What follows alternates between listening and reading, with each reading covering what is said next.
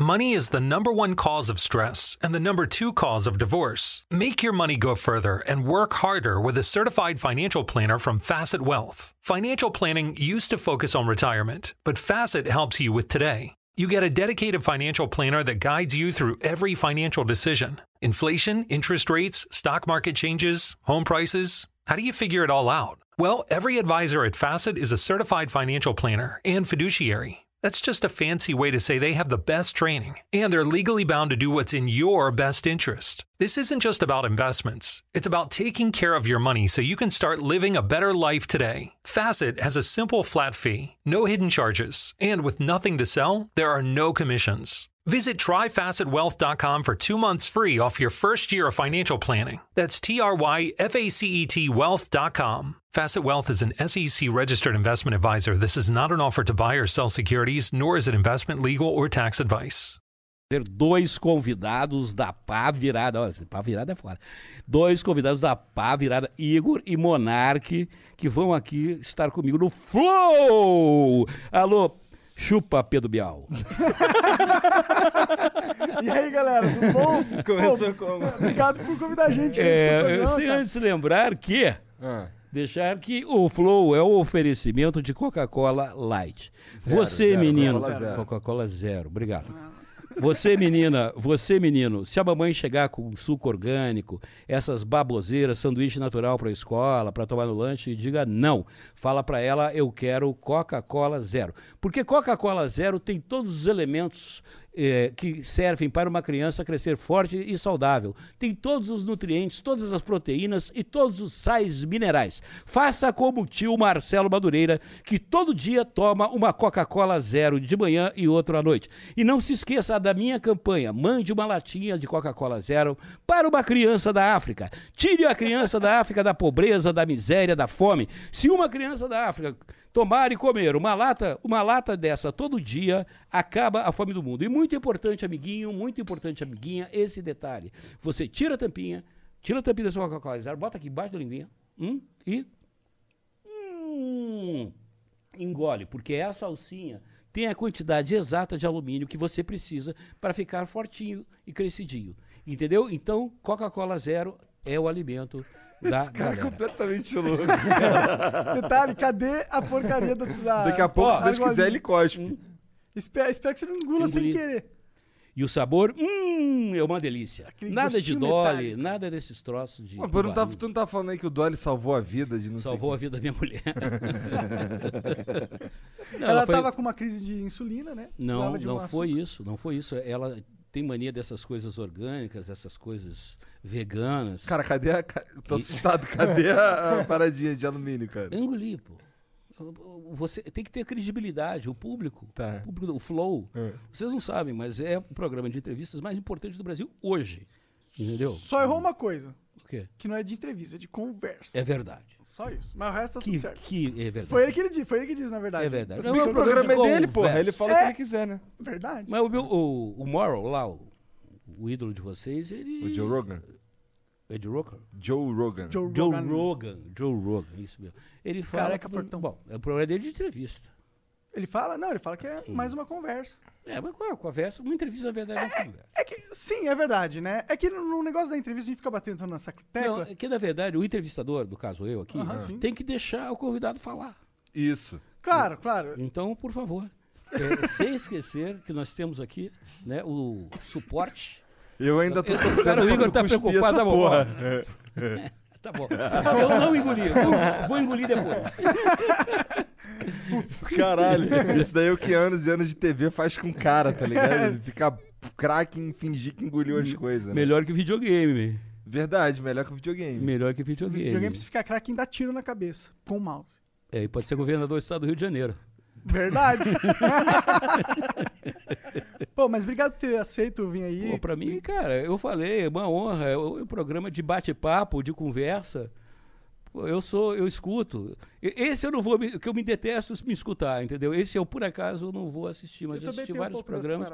Eu queria, eu já falei, eu queria fazer um apelo aqui, Amy White. É, eu queria muito bater papo com você, assim, só como amigo, é claro.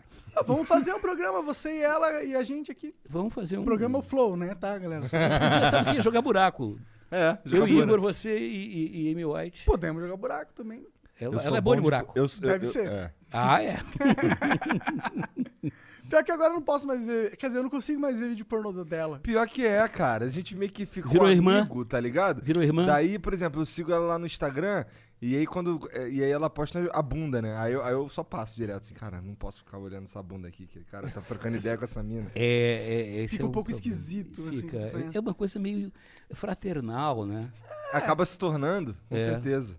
É. é uma coisa assim. Você come a bunda e chora, come a bunda e chora.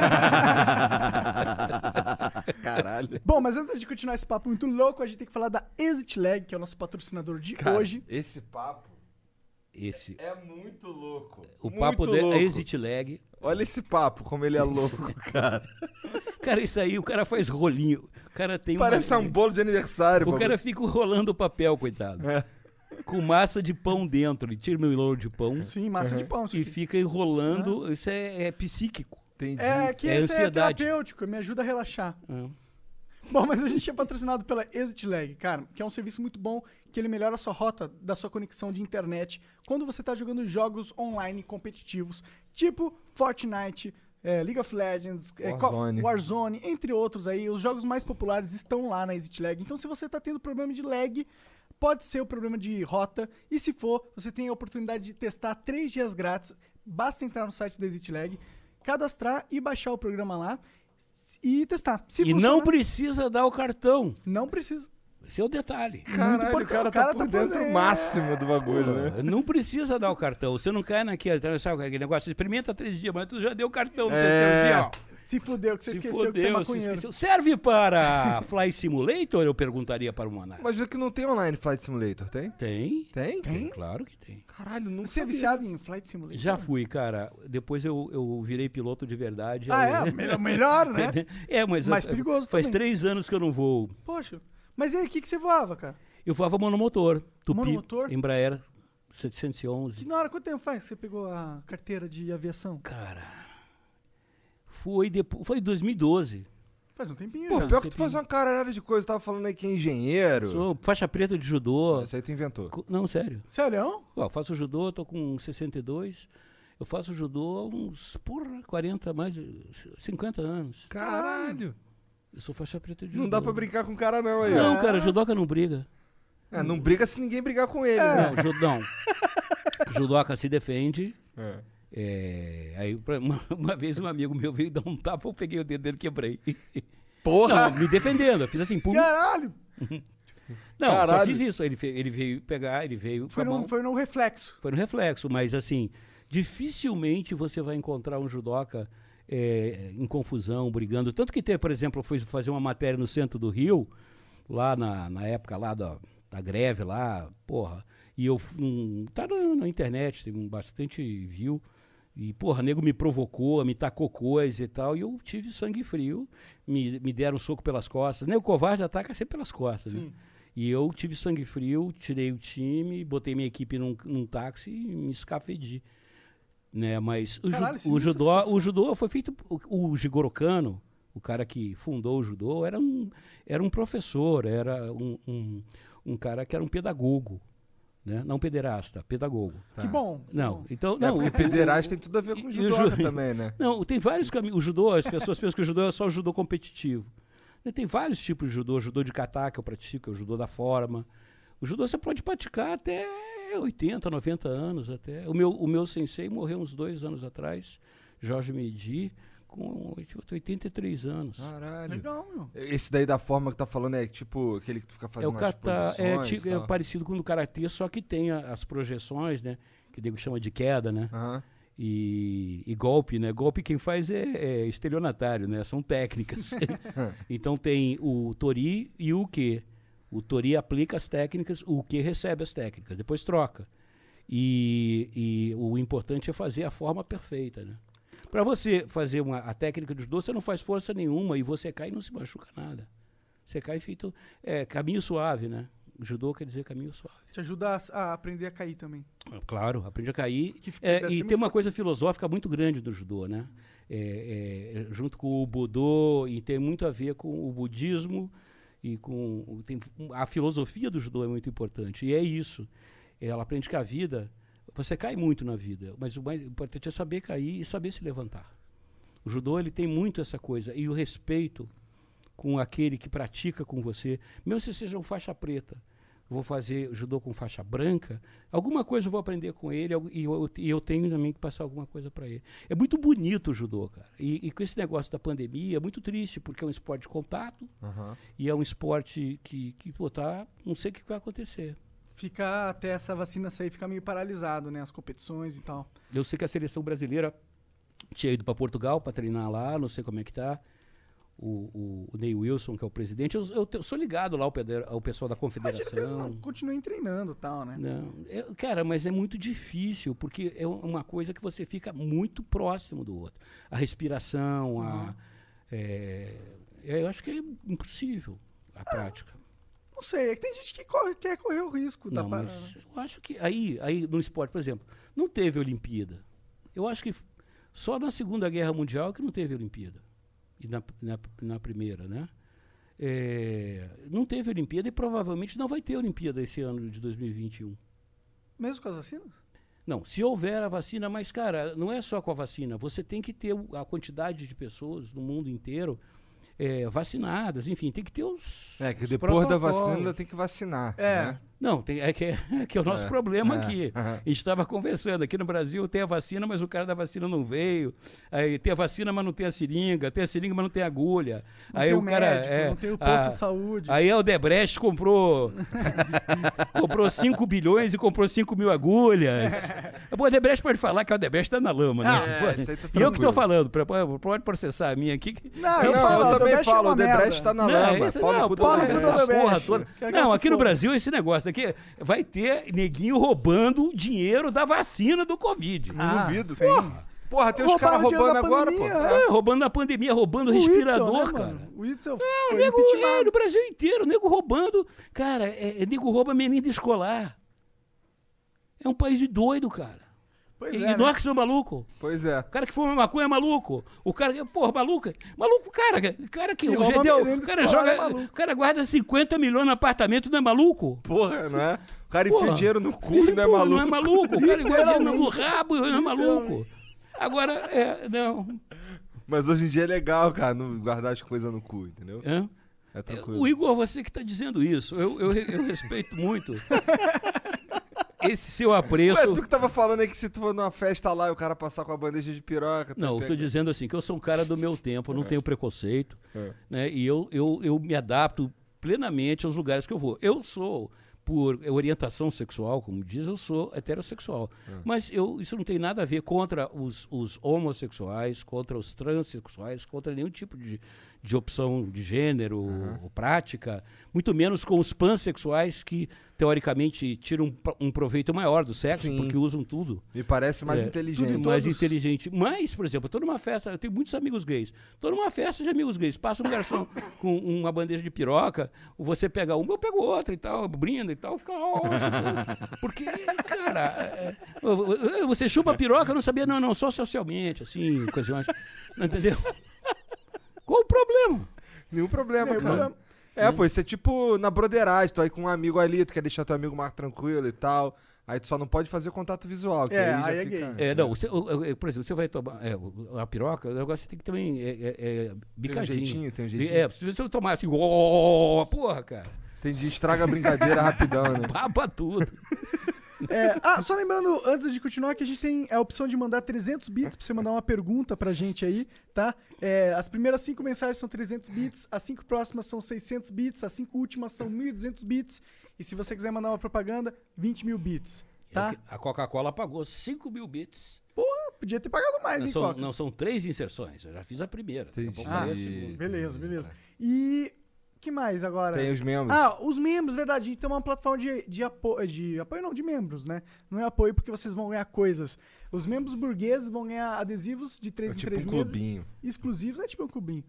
É, os membros humildes eles vão ganhar desconto progressivo na loja e vão ganhar acesso a fotos exclusivas e muito mais. Se você entrar no site ali, eh, você vai ter acesso a tudo. Vira membro, bonitinho. passa aí, deve estar passando daqui a pouquinho aí um QR Code na tela aí, daí Exato, o escaneia. celular E aí tu vai parar direto na página lá de que tá explicando tudo direitinho lá. Porque o Monark não sabe direito. E a gente, com o tempo, vai ter produtos na loja e vai valer mais a pena, a gente vai colocar mais vantagens. Tem uma e é galera já que é mesmo, né, Jean? Tem uns 200 caras. Já passou de 200. Seja Legal. membro, seja membro. O membro é. viril e, É, e ereto, e Ereto. enriste. e, ati- e ativo. Ativo, Ativo, ativo, ativo. importante. Mesmo- É importante. É, eu queria aproveitar para mandar o meu abraço para os meus colegas lá da Flox, da minha companhia, Pô. produtora digital, que estão morrendo de inveja. Que eu, eu fiquei um mês, dia 25 estarei no Flow.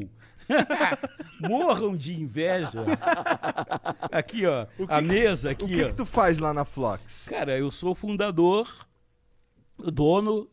Tá, tu é o não, tem acionistas. Eu sou, não, o manda-chuva mesmo é o Pedro Paulo Magalhães, que é, é meu sócio desde a época da Tabanet, Tabajara Network. Aham. Caralho. A gente já mexia com, com streaming, cara, nos anos 90. Sério? Sério. A gente fechou a Tabajara Networks. Cara, tinha um andar em Ipanema. Era, era da caceta. Ah, eu não tinha Globo.com. Quando a, a- Globo abriu a, a. Peraí, existia mesmo algo chamado Tabajara Network. Eu Tabajara, que, cara, eu sempre, eu sou engenheiro e eu sempre fui muito ligado à tecnologia até hoje. No- eu sou tipo um Iberê que estudou, né? Aham, Então. Iberê, sou seu fã. Né? Não, mas assim, eu fiz engenharia, sempre fui ligado à tecnologia. Eu detestava computador. Eu mexia com computador mainframe, sabe? Esses Boros 700, computador do tamanho dessa casa. E eu falava, pô, essa merda só vai valer a pena quando for igual liquidificador, entendeu? Que você bota leite, bota banana.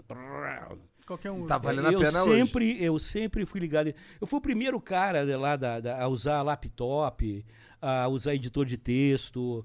Eu sempre fui muito ligado em informática. O Uber te brincava, né? Que os caras do Vale do Silício, eles ficam assim, essa merda aí que você está fazendo, para que, que serve? Para que, que serve eu não sei, mas o Marcelo Madureira vai comprar. eu compro tudo que é gadget, sabe? Tudo que nego inventa.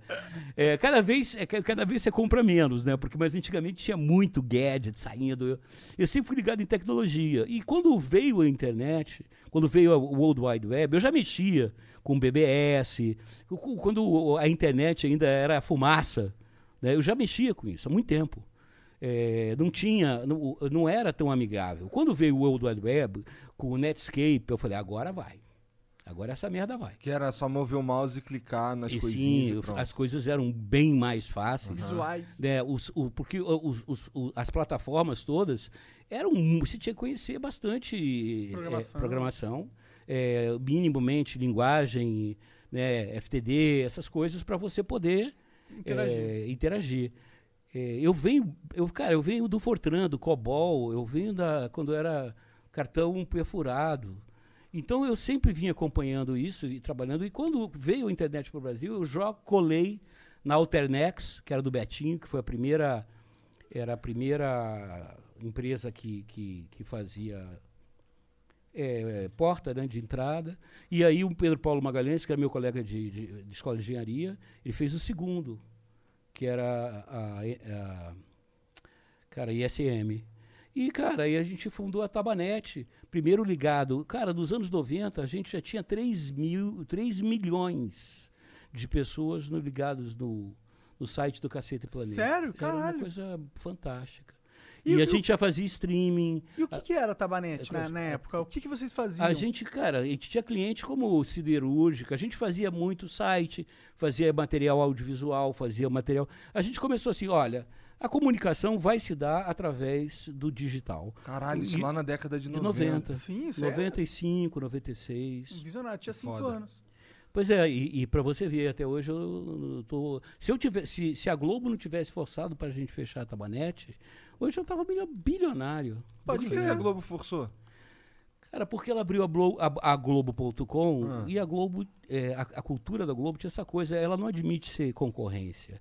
E ela usa a força dela para te pressionar. Tipo, porra, o Monarca é o seguinte, tu tem o teu programa aqui, agora se você não fechar aquela, aquela tua ta- tabacaria lá, entendeu? que eu vou abrir uma tabacaria, eu, eu não, não vai ter contrato. Entendi. E aí você tem que peitar, entendeu? Porque na hora. Mas enfim, a caceta não era só eu, tive outras pessoas Aham. e tal, outras prioridades. Mas eu me arrependi muito. Tanto que depois que acabou meu contrato, eu abri a Flox. Flox quer dizer, sabe o quê? Ah, É buceta em, polonês. Da hora. Como eu fundei a caceta, Eu falei, bom, agora eu vou fundar a Buceta. Pode crer, faz sentido. Faz- É, é yin e yang. É a fusão, a junção das coisas. Agora tudo tá conectado. Caralho, cara. Que cara, tu é E- maluco, e cara. Flox. Não, a palavra Flox, eu vou te explicar. Quem me ensinou foi o avô do Bussunda, que era um judeu polonês, Freund Besserman. Então, todo, todo sábado, domingo, tinha lanche lá na casa do Bussunda, o pai, a mãe, os irmãos. Que eu era amigo dos irmãos do Bussunda, do Marcos e do Sérgio, mais velhos. O Bussunda era o menor. E o velho Freund ficava na cabeceira, baixinho, pequenininho, narigudo, assim, e sempre contava a mesma história. A primeira palavra que eu aprendi em português foi flocos.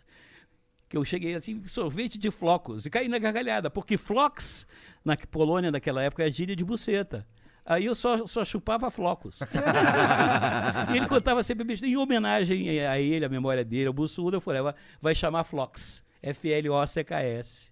Aí é, é a minha empresa, De, de produção, é uma de, produtora. é, é uma produtora de, de conteúdo. Então, nós temos alguns canais, né? O Buenas Ideias com o Peninha, que é sobre história do Brasil. Temos um- o canal do, do Bispo Arnaldo, que é um canal sobre eh, a Igreja Evangélica Pica das Galáxias, que é uma, é, é uma Eu tô um ligado. canal de fé. Temos um canal de geopolítica. Vamos fazer agora um canal de geografia. A gente gosta muito dessa área cultural e a gente trabalha para empresas também, conteúdo. As empresas hoje cada vez mais têm que saber falar a língua do digital. Aham. Claro. Porque você vê, tem, uma, a- a- a- tem gente que tem muito mais voz, muita capacidade de influência no mundo digital que grandes companhias aí que não falam para ninguém, não sabem falar língua. É igual o turista americano em, É. em, em site de escola de samba, fica aquela ridículo. Aham. Então a gente trabalha Mas muito a, a. Coca-Cola Zero patrocina a Flox? A Coca-Cola Zero, ela tem um patrocínio exclusivo com a minha pessoa, Marcelo Madureira. É. Porque a Coca-Cola Zero é realmente revolucionária. É você, vá ao seu dietista, ao seu nutricionista e pergunte: doutor, doutora, como devo eu, quantas Coca-Cola Zero posso tomar por dia? Infinitas, quantas você quiser. Né, Inclusive comer a lata. Porque a Coca-Cola Zero é o alimento né, é, é onde o homem, astronautas tomam Coca-Cola Zero. Né, homens que vivem no Polo Atletas, Sul, atletas. triatlons, que- triatletas. Mas você vê quem é que patrocina as Olimpíadas? A É a Coca-Cola. Coca-Cola. Zero. Né? Quem é que patrocina o Campeonato Mundial? A Coca-Cola. Por quê? Porque a Coca-Cola é saúde. Muita proteína. Muita proteína. Muito, ó, aqui, ó. Ó o muque. Fica igual o tio Marcelo, né?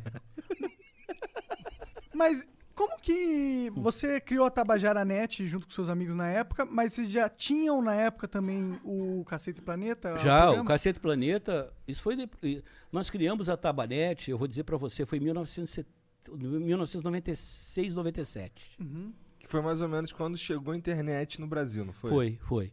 Mas a- o, o Caceta Popular começou em, em 78 na Escola de Engenharia. O Planeta Diário começou em 84 como jornal. Cara, começou muito tempo atrás. muito tempo Começou. atrás. É, Atrás começou- de quem? Não, de, mim que não foi. Não, é, não, muito, eu não muito sabia que passe- Cacete e Planeta era, era uma Era junção. fusão, era, a, a, caceta, a Caceta Popular. Começou na escola de engenharia. Aí a gente saiu da escola, né, se formou. O Hélio foi trabalhar numa empresa de engenharia chamada Promon. O Roberto Silva foi trabalhar numa outra em- empresa de engenharia chamada Arthur Anderson, de consultoria. E eu fui trabalhar no BNDES. E aí era hobby da gente. A gente chamou o Bussunda, chamou o Cláudio Manuel e tal, e fomos fazendo, vendia em bar. Sabe aquele cara chato que vende em bar? Só que tinha essa. Você. É, você não quer dar uma caceta para ela e tal, a gente chegava com a caceta na mão. Você quer segurar uma caceta, chega pra menina. Tinha um, era engraçado o modo de vender e o conteúdo era engraçado. Só que o Planeta Diário, ele veio já, o Hubert, o Reinaldo o Cláudio Paiva eram do Pasquim. Então eles já vieram com esquema industrial mesmo, venda em banca é o caralho. Aham. Mas aí a, a mesma editora deles, a Núcleo 3, eh, se interessou pela caceta e, e aí eles começaram a publicar a caceta também como revista. O Planeta Diário saía como jornal e a caceta saiu como revista, mensalmente. Mas antes, quando vocês vendiam lá chatão no bar lá, já era uma revista? Não, aí era no mimeógrafo, cara. Entendi. A gente, é, a gente era do. A Aquele gente era de da- álcool do, fudido. do- É. A gente era da escola de engenharia. E na, naquela época, a escola de engenharia praticamente não havia mulher. Havia, como eu dizia, indivíduos portadores do sexo feminino, mas mulher não era bem aquilo. Hoje não, já melhorou bastante. E, e aí a gente não tinha que fazer. A gente fazia movimento estudantil, a gente era do Partidão, do Partido Comunista Brasileiro. E, e- e- Ou seja, as pessoas só escrever. se envolvem com partidos e tal, e, e viram esses caras militantes porque não tem Flox. Exatamente. Entendi. O que, o que move o mundo É a Flox. não é a alavanca, é a buceta, cara. Eu É- concordo é- contigo. é- cara, o que move o mundo, eu acho que é o sexo. De uma maneira geral, né, se você estudar a fundo os problemas todos, né, do o Bolsonaro, por exemplo, ficar falando do Putin como se ele fosse um, né, da virilidade, Aham. do torso apolíneo, como se o Putin pudesse chegar aos pés do padre Fábio de Mello. O padre Fábio de Mello é que é um homem, né, com aquele torso dele Por que, que apolíneo. você tem essa admiração tanto assim? Porque- Mello? Porque Ele- eu admito, ele parece um cara legal, assim, mas. Não, é inteligente, é brilhante, é agradável, se, se veste com extremo bom gosto. A barba dele. Você compara com a barba do Igor. A minha barba é um A lixo. barba dele é parada. Eu nem barba tenho, é. E ele leva a palavra do Senhor. Ele, entendeu? Ele, ele, ele- Faz tudo certo, Um homem do né? bem. ele é um homem do bem, Ele- entendeu? Ele, só não, ele só não curte Flox, né? Não, quem disse que não? Deve curtir um Flox. Ele- ele- e o padre Marcelo Rossi, que pô, foi, levou o Gugu Liberato para ser batizado no Rio Jordão. Eu não vi essa Pô, você não viu essa Caras? Cara!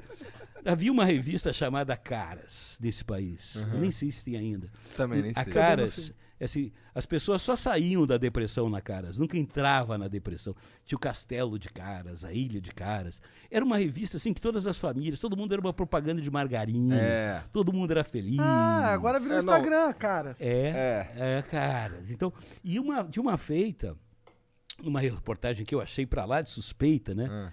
O finado, né, saudoso Cucu Liberado, ele levou, é, ele foi junto com Marcelo Rossi a uma peregrinação à Terra Santa, coberta, evidentemente, pela revista Caras. E eu, é, é, eu vi aquela reportagem do padre Marcelo Rossi afogando o ganso lá do Gugu Liberado, no Rio Jordão. E depois eu, eu fiz uma matéria lá em, em- em Israel, né? Quando o Roberto Carlos foi fazer show lá, eu inventei uma história que o, quando o Roberto Carlos fizesse o show ia acontecer um milagre e ia nascer uma perna nova nele. É. E que ele ia doar a perna dele de pau para a BBR. E que eu ia tirar a lasca da perna e ia vender por 50 reais cada uma. Pô, bom. Entendeu? E eu fui no show do Roberto Carlos Israel, cara. Pô, convidei o o Roberto Carlos pra andar no Mar Negro, convidei pra, pra ir na praia. O, cara, o Roberto Carlos é um careta, cara. Babaca. Deve ser, ele vai ver que ele não queria ir nessas paradas aí, porque afinal de contas não nasceu uma perna Ele sabia nova que você queria roubar a perna de pau Então dele, é porra. falta de fé do Roberto Carlos. Porque se ele não nasce, se ele foi a Jerusalém, fez show lá e não nasceu a perna nele, é porque ele é um pecador. Aí sim, Ele não concordo. traz Jesus no coração. Então, Roberto Carlos, eu sei que você está me vendo, Roberto Carlos. Eu sei que você está devendo no céu. Eu sei que você deve no céu, Roberto. Você, você tem que ajustar contas com o nosso Senhor Jesus Cristo, Roberto Carlos. Porque, Porque contas- é, você vai ficar capenga. Entendeu? Ele sofre de toque, né? De Roberto? toque? Ele sofre de toque também. É. Não sabia dessa Ele tá- porra, uma vez eu morava embaixo dele, cara, a noite inteira, toque, toque, toque, toque, toque, toque, toque, toque. Quem sofre de toque é com os outros, então, caralho, não é ele, porra. Ele fica com aquela perna de pau dele, toque, toque, toque, toque, toque, toque, toque. A noite inteira, pra lá e pra cá, não sei o que o cara ele faz, cara. Isso, isso é meio que uma. Tipo, todo mundo fala da perna de pau do. Mas é meio verdade, né? Ele tem perna de pau. Não, eu acho o seguinte, agora falando sério. Não, ele realmente não tem Cara, uma o perna. Roberto Carlos não aceitou é, abrir as Paralimpíadas. Ah. Cara, eu acho, que, como é, atleta que eu sou e tal, cara, uma coisa mais bacana, um para-atleta, um cara que realmente, né, ele procura, através do esporte, a superação e tal. E o Roberto Carlos, que todo mundo sabe, o Brasil inteiro sabe que perdeu uma, uma perna no acidente, e mesmo assim conseguiu virar um ídolo popular, querido, enfim, fazer, ter sucesso na vida. Cara, seria um grande exemplo, seria uma, uma coisa bacana ele assumir isso lá na Paralimpíada, cantar lá, abrir, mostrar mesmo aqui a perna de pau, tá, fazer embaixadinha. Eu acho que seria muito legal. Agora, ele não teve essa grandeza, entendeu? Ah, Ele é muito pequeno. Ele teve a coragem né, de fazer um, um- uma das coisas mais vis que um ser humano pode fazer, Que na minha é? opinião, que é proibir um livro. Ele proibiu a, a biografia dele, feito por um cara que adorava ele. O Roberto Carlos, você não soube, sabem disso, não? Não. Não. Não. Cara, o, o- o cara. É que, é que você, você é velho, tá ligado? Tu manja essas paradas de velho. Velho. ó, eu serei educado, Igor. Velho é o cu da sua mãe. Isso, isso é um educado. Mas é velho mesmo. Agora também. vamos, vamos pegar pesado. Não, mas o Roberto Carlos, um cara fez uma biografia do Roberto Carlos, espetacular. Eu li. E o Roberto Carlos teve a. a, a, a- Pachorra. A, pachorra. Boa, gostei. A pachorra de proibir o livro. E depois o cara escreveu o livro falando sobre a proibição do livro. E eu escrevi muito eh, criticando o Roberto Carlos por isso. E não satisfeito, o Roberto Carlos ainda promoveu um show em desagravo a ele mesmo, no Canecão. É, e convidou toda a classe artística que babacamente foi. Eu não fui. Inclusive o Gilberto Gil, que foi exilado, que foi censurado, que era ministro da Cultura, foi lá beijar o saco do Roberto Carlos. O Roberto Carlos, uma coisa mais infame que uma pessoa pode fazer é proibir o livro, é censurar um livro. E o livro nem falava mal dele, mas isso não veio o caso. É porque falava que ele tinha perna. Sei que ele não, Não, tinha uma perna. era por era isso. O cara, sabe o que, que é, no fundo, Monarca? era? É um dinheirinho. O que o cara quer é fazer. é, O cara não come carne e faz propaganda da, da, da JBS Entendi, lá. entendi. No fundo, no fundo, a Paula, a Paula lá do Caetano Veloso, a Flora Gil, né, eles querem um dinheirinho. E aí o cara ia Entendeu? ganhar dinheiro com o livro e isso não. É, é não, ok o cara não pode ele. ganhar dinheiro com o livro Entendi. que ele fez. Entendi. Eu acho que, cara, é, é muita mesquinharia. Parece um, cara, um cara que compôs canções tão belas. Aham. É assim, é aquela, você tem que separar o artista da sua obra. Ah, entendeu? Tem artistas que, é, que você pode não concordar com ele, você a pessoa dele. Mas, cara, quem vai discutir a obra do cara? Ah, não, não tem como. Não tem como. A obra do cara é soberba, é maravilhosa. E aclamada. Né? Tipo Michael Jackson. Tipo o Michael Jackson, que é bem polêmico também. Né? É, mas vai discutir Mais ainda, a eu diria. obra, é polêmico. Sim. É, problemas graves, De gravíssimos. índole, talvez. Isso é- Agora, porra, vai, a obra dele. Inegavelmente o deus do pop. Exatamente. Agora, é, como é que vocês viram a morte do Maradona, por exemplo, já que a gente está falando Pois disso? Cara, é, pois né, é, cara? morreu Rolou hoje. isso, né? É. Cara, eu con- confesso que eu vi pouca coisa que eu tive pouco tempo pra ficar no computador hoje. Então, Hum, ele morreu. como eu não sei onde tá meu É. celular. Morreu total. Eu vi que ele morreu Eu vi que total. ele morreu. Mas assim, Tentaram eu, dar reboot, mas eu vi que teve um. dessa vez ele, ele foi. morreu. Alt-Control Del, Alt-Control Del. Não... Hum, Mas o que que foi? Foi uma parada É, cardiorrespiratória? o parada que falaram. Porra, eu, eu tenho pena do Maradona nesse ponto, que eu, eu acho que ele ficou. Ele, depois que ele foi pro Napoli, ele ficou meio prisioneiro de pó, dessas coisas. E É, Isso há muitos anos atrás, né? muitos anos Várias atrás. histórias dele, de recaídas, assim, de né? recaída e Uhum. tal. Ele era um craque. Um craque de bola. E um cara que veio de um- uma origem muito pobre, né? Era, eu não sei, hoje a Argentina deve estar paralisada. É. É, eu Só não tá pior por não- causa do corona, que senão imagina, os caras iam. Hoje seria um dia pra se É, falar não. de Maradona. Eu acho que o enterro do Maradona, nego não vai ter como não fazer um cortejo monumental. cara. Verdade, né? Tem isso. Porque não sei como é que vai fazer. Porque, inclusive, eu comparo, talvez, a Evita Peron. Caralho? É. Ah, Tu já foi lá na Argentina lá? Esse Já. sentimento dos caras com Maradona realmente não, é. é, é, é, o- é o Maradona. É aquela velha história. Quem é melhor, Pelé ou Maradona? sim. né, pô? É, se o Pelé morresse aqui, eu acho que seria a mesma tipo de comoção que deve estar Não acontecendo sei, lá. Monarca, o, o, o Negão fez, fez 80 anos agora. E, cara, eu achei que as homenagens foram muito poucas. Eu, até escrevi sobre pô, ó, o, o que o Pelé fez. O, o maior brasileiro de todos os tempos, opini- na minha opinião, é o Pelé. E é negro. É um, é um negro brasileiro, é o maior brasileiro de todos os tempos. E ele não foi devidamente homenageado, inclusive pelas organizações afrodescendentes. E eu acho que o, o Brasil, pô, o Pelé me salvou em várias situações. Eu viajava aí pelo mundo fazendo matéria, Afeganistão, Uzbequistão, não sei o quê. Pelé, Brasil, porra. Cara, Pelé. Entendi. Tu chegava lá e falava só. Entendi. Pelé me salvou só de eu citar o nome dele. É, é. É. Então é o maior brasileiro. todo Aí o mundo- cara já gostava de o, você. O Pelé, se ele quiser, eu, eu- eu juro por Deus, é verdade. Se ele pega, pega o telefone agora lá em Santos, liga pro Papa, o Papa atende, porque é o Pelé. Total. Qualquer o presidente americano atende, qualquer cara do mundo. Eu tinha um projeto. Caralho, Que eu Nunca tem- parei pra pensar É, nisso. mas da é verdade isso. Eu tinha Pelé, um né, mano? projeto que eu ia vender pra, pra Visa, com o Austin Oliveto, que eu bolei, que era o seguinte: eu ia dar a volta ao mundo com o Pelé, sem um puto no bolso, ele, e sem um documento. Só o fato dele ser Pelé. E a gente ia dar a volta ao mundo. Pega um sósia, porra. Não, que sósia, não Pelé, não. Que o Pelé, o Pelé é um cara legal. O Pelé é um cara Já legal. con- encontrou Agora, ele pessoalmente muitas várias vezes? vezes. Pelé Trocou gravamos pro, do cacete Como é Planeta. que tá o Pelé hoje? Ele, Ele, tá com a, pelo a que eu sei, dele ele, tá ele, ele teve problemas de, de quadril e tal, fez umas operações que não deram certo É. e que ele tá meio para baixo. Eu, eu não, não- há muito tempo que eu não, não, não vejo Pelé, mas eu torço muito pelo Pelé. Tanto que o dia, no dia do aniversário dele, tinha que ter parado o Brasil inteiro. Em cadeia nacional, tudo, internet, televisão, rádio. Porra, aí a- botava um bolo na frente do Pelé e todo mundo cantava parabéns para ele, cara. Seria da hora. Agora, vai, o Pelé teve problemas na vida dele, não só com o Edinho, o filho dele, foi preso, Aham. envolvido com droga e tal, como ele não quis reconhecer uma filha Aham. que ele teve fora do casamento. Eu achei que aí, eh, não foi o Pelé, foi o Edson, né? Que, que É. pisou na bola. Mas assim, agora, quem sou eu para julgar os outros? Quem sou eu? Por que, que foi o Edson que pisou na bola? Eu tô meio Porque por o. Pelé. Porque ele o nome se- dele é Edson. E ele fala assim, Ah, entendi. ele, ele se trata na, no- É, no- na na terceira terceira pessoa. pessoa majestática. É. Ele chega aqui, sabe o Monark, o Edson, ele, Pelé, o Edson, ele tem essas manias de não reconhecer a filha, entendeu? Meio escroto. A menina depois até morreu de câncer. Agora, é, hoje o mundo do cancelamento, essas coisas, quem é? É- é- é- não parece banho dos tarados? Cara, eu Banho acho... tarado. Todo mundo com a bunda encostada, o sabonete no chão, né? E todo mundo com a bunda na É parede. exatamente o assim. primeiro que abaixa pra pegar, nego, uau! Total.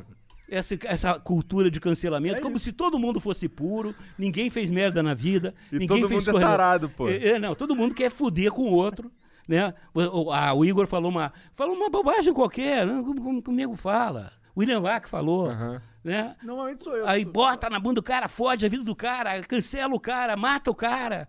Cara, é assim. Né? Pô, olha pra você. Olha pra, olha pra você, cada um de dentro, qual foi a merda que você não fez. Qual foi a bobagem que você não falou. O pensamento que você teve escroto. É. Ah, porra, vamos se fuder, entendeu? Mas isso aí é, é uma dinâmica que vem. Porque tem dois grupos políticos, aí um. Tem um grupo de político que descobriu essa ferramenta. E aí ele falou: ah, pô, isso aqui é da hora. E aí fica usando pra bater no outro grupo político. Monarca, esse negócio de fake news, eu trabalho, esse negócio de fake news, esse negócio de detonar reputações, isso é um business. Um business. É. É um tá na mão da máfia. Pode máfia, máfia pesada, não é máfia. Máfia, máfia russa, eles disparam isso de vários servidores distribuídos aí. Caralho, grande assim? É, não, cara, é você chegando nas pessoas, sabe, porque vamos foder com a vida do Igor. Não, quanto é? 30 mil dólares, 40 mil dólares, depende do tamanho do cara. Pode E crer. os caras, porra, botam lá e fodem com a vida do Igor. Entendeu? É, esse é um- você acha que um negócio desse, que tem essa capacidade, não ia ficar na mão da malavita, da bandidagem? Pô, isso já virou business há muito tempo. Mas tem muito adolescente Tem também. também que. Tem. Não, não tem. Tem Eles, pivete. inclusive, são a massa de manobra desses caras aí, não, é? Então, também, também são massa de manobra. Agora tem muito garoto, pivete, que, que é, é batedor de carteira, mas tem o É crime interessante isso que você tá falando aí, porque outro dia eu tava na. Eu tava, sei lá, navegando por aí, sendo um internauta. E aí eu vi um. eu vi um- uma matéria falando sobre perfis falsos no, no Twitter e tal. é, na época da eleição americana, pouco tempo atrás. E tinha vários perfis que eles tinham um engajamento alto, apesar de não ter muito seguidor, não seguir muita gente e tal. E, e eram perfis assim muito convincentes, mas era tudo perfil fake e que pelo, que pelo rastreamento lá os caras chegaram que aqueles perfis era tudo russo. Sim. Louco você- demais essa porra. Você tem a Moldávia, se não me engano, tem países, né, Macedônia, que isso é um negócio. Um cara tem um servidorzinho lá, o cara monta porradas de, de perfis falsos, o cara bots, o caralho é quatro. É um negócio. Pra contratar esse negócio faz como? É na Deep Web que os caras vão? Olha, eu vou dar o meu telefone, sem compromisso. Liga pra Flox. Só, Não, tem um cara chamado Felipe Neto. Não, tô brincando. não, você tem que ter conexões, cara. Monarchs é Deep Web. Deep Web. Deep pode crer, Web é que pode assim, eu, eu não vou lá. Eu sei que tem, eu acho que isso é uma das questões importantes. Nós que trabalhamos no meio digital, nós temos que ter essa preocupação, não só por nós, pelas pessoas que assistem. Eu acho que a gente faz a internet do bem. Tem internet do mal, como tudo na vida. É, né? É, é, tudo, na- nada na vida Tem a é só bom. normal e tem a Coca-Cola zero. Não, mas nada na vida é só bom ou só ruim. Né? O, o Oceano Atlântico, né? ele nos afasta da, da África, da Europa, ele, ele, a gente pode morrer afogado, Mas tem peixinho lá, a gente pode comer os peixes, a gente pode nadar. Né? Cara, a internet é a mesma coisa. Você tem que saber usar e, e, e realmente criar formas de proteger a sociedade da bandidagem Sim. que atua lá. E proteger a sociedade dessa cultura aí também, que é o que, é o que você tá fazendo. Porque é falar, mano, esse negócio de você ficar apontando o dedo e falar, ó, destrua esse cara aqui, isso é coisa de otário, mano. E, e porque tem que ser falado isso. E eu acho que a, a sociedade tá percebendo isso com o tempo. Ah, Certos cancelamentos hoje em dia já não fazem mais efeito. Né? Tipo, você cancela um cara, se ele caga pra isso, se ele fala assim, foda-se, você tá me cancelando, eu, eu falei isso, isso, isso, e é isso, e é isso mesmo, não, dá, não, não tem muito efeito, tá ligado? A gente tenta cancelar o Monark, vira e mexe aí, né? É, mas outras pessoas também, não sou só eu isso, entendeu? O Donald Trump, por exemplo. O Bolsonaro. Tentaram cancelar o cara durante quatro anos. Aí foi lá e virou presidente. Foi essa merda que aconteceu. Quando o cara é, não pede desculpa pro cancelamento, o cancelamento apenas potencializa o cara. Né? E eu acho que a sociedade está descobrindo isso, que bom. E aí talvez acabe essa estratégia que é burra, ela acaba sendo só um. Eu, eu acho que o grande investimento que o mundo inteiro tem que fazer é a educação. Aí sim. Educação, cara, o racismo existe por causa da educação. O se- é, é, por falta Não, de pô, mas o educação- Dom Bertrand falou que não tem racismo. Ah, é O- verdade. O, vice-presidente Não, isso também no Brasil, falou. no Brasil. É, no Brasil. No Brasil, graças a Deus. É. Né? Por causa do Fábio de, Fábio de Mello, Que ele foi um cara que que educou... a- educou ao, ao povo. É, mas você vê a questão, por exemplo, da, da, da a educação, a falta de educação é que provoca racismo, a violência, o sexismo, a perseguição às minorias. Cara, então a agenda do mundo é educação, cara. E que, e que pode trazer mais é, educação que a internet. Eu sou de um tempo. Só o Igor, padre Fábio de Mello. Mas você aí está querendo já apelar para os meus instintos mais primitivos. Tá. Mas eu Ou concordo. homoafetivos. Eu acho que a Não, internet é, o principal, é a principal cara, ferramenta, eu sou cara. de uma época que para você importar um livro levava 90 dias. Hoje você pode assistir aula, você pode aprender, você, cara, é, é uma janela para o conhecimento fantástico. Sim, hoje você tem aulas com os professores em Harvard dando de graça pra você pegar no YouTube ali. O Né? que você quiser. Antes você tinha que passar em Harvard pra ter uma aula dessa. Não, hoje você aprende qualquer coisa, você pode fazer neurocirurgia, operação de fimose, aprende a consertar geladeira. você aprende a voar nos Flight Simulator da vida. Exatamente, exatamente. Você aprende o, o que você. As coisas mais bizarras que você imaginar, tem. Tem no YouTube. Então a gente tá tem- numa, numa perspectiva otimista, né? Pro futuro aí. É, Só a gente só precisa aprender a usar essa ferramenta, Eu né? acho que sim. Parar de morrer afogado no Oceano Eu acho que tem que haver uma certa. eh, eu- eu- eu- por exemplo, as plataformas, né? Google, Facebook, eh, as, as principais plataformas são empresas privadas. Empresas privadas, elas têm um objetivo, que é o lucro. Tudo bem, não há nada errado com o lucro. Né? Não- agora, eh, a lógica do lucro, é, às vezes, ela, ela, ela não, ela não, não tem simetria com a- a- a- os interesses da sociedade. Então, a sociedade, de alguma forma, ela tem que também ter os seus interesses defendidos, porque senão você vai ficar sempre na mão dos algoritmos das grandes plataformas. E as grandes plataformas, o objetivo delas é maximizar o lucro delas para remunerar os seus acionistas. Tudo bem, qualquer empresa é assim. Só que elas têm um poder que jamais na história da humanidade nenhuma empresa, nenhum empreendimento teve, cara. Isso é verdade. E outra coisa é o algoritmo. A- a- a- o que é mais, qual é o, o- o- a- o patrimônio mais precioso hoje é- são os dados. Dados.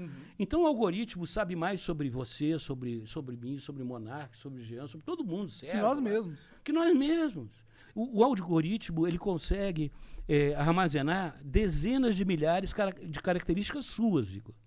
Se eu, se eu te trancar numa sala três anos, você não vai fazer três mil características suas. Do teu genoma ao carro que você gosta, ao, aos sites que você frequenta, ao qual é a tua pasta de dente, ele descobre tudo. Ele sabe mais que você do que você mesmo. E ao mesmo tempo ele pode te manipular. Pode mesmo. Isso a E gente te consegue manipula. enxergar de, de forma clara de algumas maneiras. Por exemplo, ah, quando, quando o algoritmo te coloca para conversar só com as pessoas que concordam com você. Isso é uma das maneiras. A outra maneira é, ele sabe é, por exemplo, se tivesse um celular aqui em cima da mesa, ele estaria ouvindo essa conversa. E se a gente falar, como a gente falou de piroca, quando você chegar em casa, ele vai te oferecer umas pirocas de borracha. Com Coca-Cola zero. Com Coca-Cola zero. pra caralho, É porque muita tem que dar uma. Tem que dar uma. Lubrificada, né? lubrificada, é. Não, Na mas- garganta, na hora de você chupar a, piroca. É, eu, eu não tenho nada contra o Zuckerberg, contra o Sergey Brin, o Larry Page. Até eu acho que o Sergey Brin e o Larry Page são caras mais razoáveis. Esses caras são de qual? São da, da Alphabet, da, do Google. Entendi. Do Google. O, o- eu acho que o Zuckerberg é um cara mais complicado. Tanto que ele co- Egocêntrico. bastante. Você conhece o Harari, Noah Harari, que escreveu Sapiens? Não- ah, conheço, conheço a É, obra. você- pois é, ele, ele, ele chamou lá para conversar com ele o Harari. Tem no YouTube. Ele não deixou o Harari falar, bicho. Parece eu com vocês aqui. não deixou os caras falar, pô. Não deixou. O Harari é um cara, para mim, dos maiores pensadores vivos, né? E o, o Zuckerberg dando, lacrando ali, mandando onda para cima do Harari. O Harari, cara, que é, porra, magrinho, baixinho. Ele, ele parece meio ali o, Cé- o Jean. Entendi. Jansson Tá. é baixinho. É, o João é fraco, eu pensei que o cara era forte pra caralho, que Pois o cara é é. mó massa. Manda pra caralho, né? Manda, Tu quem acha- manda é forte, cara. Não, mas ele tem a faca, né? Quem tem a faca tem a razão. Sim. né? Ele, é- Não, ele é- ele é isso forte que aqui tu- na cabeça. tu não viu a espada dele. que tá ali, ó. Tem uma espada ali muito grande. cara. Verdade. Quando, quando a gente ninja. apronta, ele tira a espada. Tu, tu já viu uma conversa do Jack Ma com o Elon Musk? Não. Jack Ma, depois assiste. É tão engraçada quanto é que você tá descrevendo aí. É quando o Elon Musk per- per- percebe que o Jack Ma, que é um bilionário, Hum. dono da Alibaba chinês, Sei. é um completo idiota. É. É um burro, burro pra caralho, assim É. mesmo. É engraçado, dá pra ver que ele é realmente burro. Por sei Como que é dá pra ver que ele é burro? Assista. É uma discussão, por exemplo, o Felipe Neto. Ah. O Felipe Neto, se você olhar sobre certos aspectos, é, ele de burro não tem nada. Não. Ele é um cara sagaz. Mas ele é um cara oportunista. O Luciano Huck é a mesma coisa. Luciano é um cara oportunista. Ele não é um cara sagaz. Mas ele não.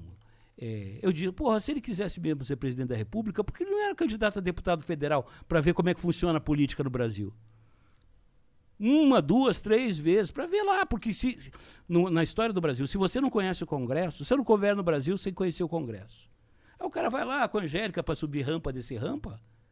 É o vice dele, que se for Paulo Artung, ó, vai montar na caça dele. Não ia ser o Moro? Ah, pode ser o Moro também, mas o Moro também não. não Não manja. Não manja. Ele é, não tem nada de Tem que conhecer a, a- a política. A política, é, a política do Brasil é um caso à parte, eu sei, mas a, a- a boa ou má política, você tem que conhecer a política. Você tem que lidar com aquele congresso lá. Você não vai, bom, esse não é o congresso dos meus sonhos. Então, Então foda-se. foda-se, não vai acontecer nada. Com certeza. Você tem que lidar, cara, você tem que estabelecer, ó, ó, eu tenho um padrão aqui, ó, um perímetro, isso aqui eu não faço. E denunciar na massa, ó, esses caras do Centrão estão querendo isso, isso e aquilo, estão querendo ministério para botar lá os apaniguados dele. Então, é denunciar na massa, quer dizer, eu não estou conseguindo governar por isso, por isso, por isso, e não fazer acordo, né? Pois é, né, cara? Eu sinto um pouco de falta dessa porra também. Mas é porque eu imagino que até hoje a gente só teve gente com o rabo preso. Não teve também ninguém disposto a perder o poder. A falar assim, tá bom, vocês não vão deixar fazer, então ó, eu me demito. Pau no cu de todo mundo aqui. Mas aí, aí Monarca, assim, eu, eu tenho. Agora saiu o livro do Obama. Eu acho que o Obama, Barack Obama foi um estadista. O, eu acho que o Bill Clinton foi um estadista. O livro dele, Minha Vida, My Life, e do Barack Obama também, é, eu já li alguns trechos. É, eu não, não existe nada de errado em ser político. Quer dizer, o que, que é ser político? Político é o cara que trabalha, ele trabalha um- uma função pública. Que você pega um conjunto de pessoas, uma sociedade, uma cidade, um estado, um país, de um jeito e deixa ele melhor. Esse é o que devia ser. Não, mas é isso, política é isso. Através do quê? Porra, o Monarque pensa do jeito, o Jean pensa do outro, o Igor pensa do outro, o Marcelo pensa do outro. Ele vai organizar as pessoas num interesse comum. Aham. Vamos, vamos tirar as nossas diferenças, vamos ver, vamos ver o que nos une aqui. Quais são os Isso- problemas? Como É, solucionam como é que resolve? É. Entendeu? Ninguém no Brasil diz, não conheço ninguém da extrema esquerda, da extrema direita, que diga assim, porra, a educação no Brasil é boa, é joia, não é problema. Eu não, tô, não, a educação. Mas na hora de Mas juntar, ninguém se move. Ninguém se move. Ninguém se move no sentido, não, vamos parar de gastar dinheiro com besteira e vamos gastar dinheiro com educação. Vamos, mais do que gastar, vamos todo mundo Por exemplo, no Japão, o cara quando se aposenta, é, ele vai ajudar na escola pública, ensinando as crianças a, a Por livre e espontânea por vontade. livre e espontânea vontade, para ser útil. Para ser útil. Sabe? A escola, na minha opinião, a escola pública tinha que ficar aberta assim, tipo, sete dias na semana, no, no- no final de semana, é, é, é, é- é clube. Um centro comunitário. Sem comunicar com clube, churrasco, é, jogo de futebol, jogo Xadrez. de xadrez, biblioteca. Campeonato de cosplay. É, é, por que não? Yeah, É, a, a- a- à noite, aula para adulto, funcionar 24 horas por dia. E aquela comunidade ali que cuida, que pinta, que faz a, a- a manutenção, que, que. Pô, Porque eles dão valor à educação de verdade, né? Exatamente. Não, dava, eu acho que o, o- problema do Brasil, cara, o, o povo que a gente tem é muito bom. O problema é o que eu chamo na nossa upper class. Eu não, eu chamo elite porque vão pensar que eu, que eu sou o Lula. Mas a upper class, né? Que a nossa upper class é- manda os filhos estudar em Harvard, em Cambridge, o cacete. E aqui o- os jovens, as crianças, principalmente escola pública, não têm acesso a nada. Que que eles- Você vai formar teu filho em Harvard para depois viver, comandar um país que é feito de zumbis, de pessoas que não, não sabem fazer um óculos rabo? Não é porque não queira. Não, porque as pessoas sabem que a porta de saída para a dignidade, para a cidadania, para vencer na vida, para se realizar, para ser feliz é o estudo, é a educação. Para homem, para mulher, para gay, O problema é que esse lance aí da educação é. Os, você não dá voto, né? Porque só vai dar resultado daqui a 20 anos, porra. Essa questão, o, o- acaba que no Brasil é tão deformado, porque tem um artigo muito interessante, né? No, no Brasil, viver no Brasil é para profissional. É Me- mesmo. Se, que se o pobre no Brasil for bobo, ele morre. É, eu fui no ano passado, eu fui de ônibus do Rio de Janeiro até Lima, acompanhando a torcida do Flamengo. E eu fui com a galera que, porra, mais dura, mais fodida que pode existir. E convivendo 24 horas, literalmente, com essas pessoas, né? E eu, eu fui professor do Mobral, né? Eu fui professor em favela de alfabetização. Dizer, tem alguma coisa que tu não fez, cara, nessa vida? ah, eu não comi a sua bunda ainda. Peraí, são nove. Não, mas ainda tá cedo, calma. Só depois da meia-noite. ah, tem que esperar tudo isso. Amanhã eu vou pegar o avião cedo. Não. É a regra sexual do Igor, vai julgar o cara. Porra. Não, vou adiantar o relógio. Mas, não, o que ele tá falando. Cara, não, o povo brasileiro, ele sofre muito, cara. Tá, tá falando do, do ônibus, cara. É, não, eu fui, não, eu convivendo com as pessoas, conversando com as pessoas, que assim, cara, o, o, o cara não conseguiu ser aceito na aeronáutica, o cara serviu na aeronáutica, mas ele queria se, se engajar na aeronáutica. Ele não conseguiu, o cara estava deprimido.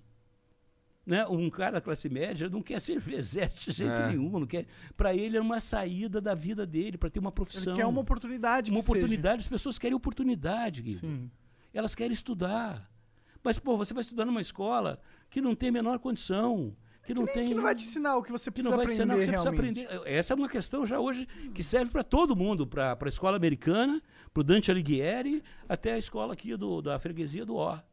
Porra, hoje a grande dúvida que a gente discute isso, eu participo dessas discussões, é por que, que as pessoas têm que aprender e de que forma? Por exemplo, eu acho que o game é uma, é uma coisa extraordinariamente pedagógica. Também Com acho. certeza, me ensinou inglês, por exemplo. Não, Também várias coisas. Não.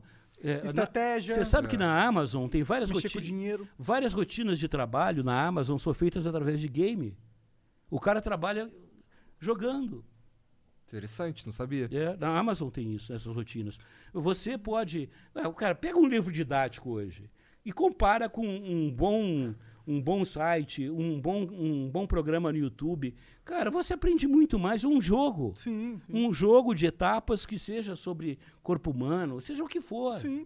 E o bom é que o jogo faz o cérebro ligar mais no conteúdo. Ele cria é, caminhos dentro do cérebro. Isso, não, é, ele vai além. É, porque ele a- associa as informações a- ao, ao, ao jogo, à estrutura do jogo, entendeu? É. Aí o jogo, ele. Sabe aquele negócio de palácio mental que os caras falam do. Se quiser aumentar a sua memória, você tem que criar um palácio mental, Uhum. que é um, tipo, um- um- uma casa que você imagina sempre, ela é sempre a mesma casa, e aí você, dentro do quarto dessa casa, você vai associando memórias, e é assim que você quiser lembrar de coisas, você entra na sua casa mental e vai entrando nos quartos, e aí você vai é, meio que abrindo as gavetas do- dos Uhum. armários do quarto e resgatando suas memórias. funcionaria assim, funciona assim com o jogo. Pelo fato de um conteúdo estar associado a uma fase do jogo, na estrutura do jogo, ah, o seu, quando você for buscar uma informação, o seu cérebro vai buscar a estrutura do jogo para encontrar informação. Não sei se fui muito longe nisso. Não, não, não é interessante não, mas assim, ah, na verdade, isso, o jogo, quer dizer, dependendo da dinâmica do jogo, ele realmente abre a tua cabeça. Como de- o jogo é aquela mesmo, tem jogo legal, tem jogo que não é tão legal. Aham. E tem jogo que é para diversão mesmo. É Mas acho jogo que que, até é para os jogos que são tiro. pra diversão, eles ensinam, de certa forma, alguma coisa. Ensino. Porque o jogo ele é um exercício, ele trabalha alguma coisa. É um problema que ele dá para o seu cérebro. Então você toda vez está resolvendo algum problema. E quando você resolve um problema, você tem que necessariamente acessar ferramentas cognitivas do seu cérebro. Então você fortalece essas ferramentas. O problema do digital é que talvez ele, ele que tem duas maneiras da gente pensar, né? Rápido e devagar. Aham. Então, é, eu acho que o, o- o digital ele provoca muito o pensamento rápido e provoca pouco o, o pensamento lento. Eu reparo muito lá com a- os meus companheiros lá da Flox e tal. Então, vejo que essa geração dos 20 e poucos anos, eles têm um- um- uma forma de pensar mais horizontal. Então, eles sabem muitas coisas sobre muitas coisas de uma maneira muito fluida. Isso é, é importante, é, isso é contemporâneo. Já a minha geração, ela é uma, uma Sabe geração muito vertical. sobre algo específico. É. E o que é legal é a troca.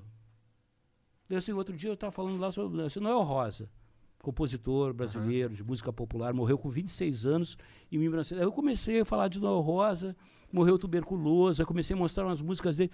Porra, os caras ficaram ligadaços em Noel Rosa. Quer dizer, não é um, é, assim, uma- um choque de geração, assim, porra, os velhos são babacas e caretas, e não, não. É Particularmente, eu prefiro conversar com os coroa. Também. Não, mas- Normalmente os flows rendem mais. quanto mais. é, vocês conhecem a XX SXSW lá em Austin, no Texas? Aham. Aquele, eu, eu, eu, eu frequentava isso antes da epidemia. E a última que teve em março do ano retrasado, a grande conclusão era o seguinte: que quanto mais avança a tecnologia, quanto mais avança a revolução tecnológica, mais importante é nós, principalmente, que trabalhamos no mundo digital, a gente cultivar eh, o conhecimento em ciência social, psicologia, filosofia. Quanto mais a gente discutir, conversar, discutir no bom sentido, é isso. Aham. E, inclusive, com os diferentes. Eu, eu me interesso mais por conversar com a pessoa que pensa Eu diferente também. de mim do que pensa igual. Porque com esses caras então vão ficar O que, só. que você vai ganhar com quem já pensa o que você pensa? Sim, mas é, é, en- encontrar, mas são, sem assim, sem paixão. Sem aquela coisa, você não pensa Sem que de mim, então- lacrar. é, É, é. Não, cara, eu quero te ouvir. Eu quero que você me ouça e, porra, de repente eu estou errado. O Keynes dizia isso, quando eu estou errado, eu mudo de opinião quando eu percebo que eu estou errado. Aham.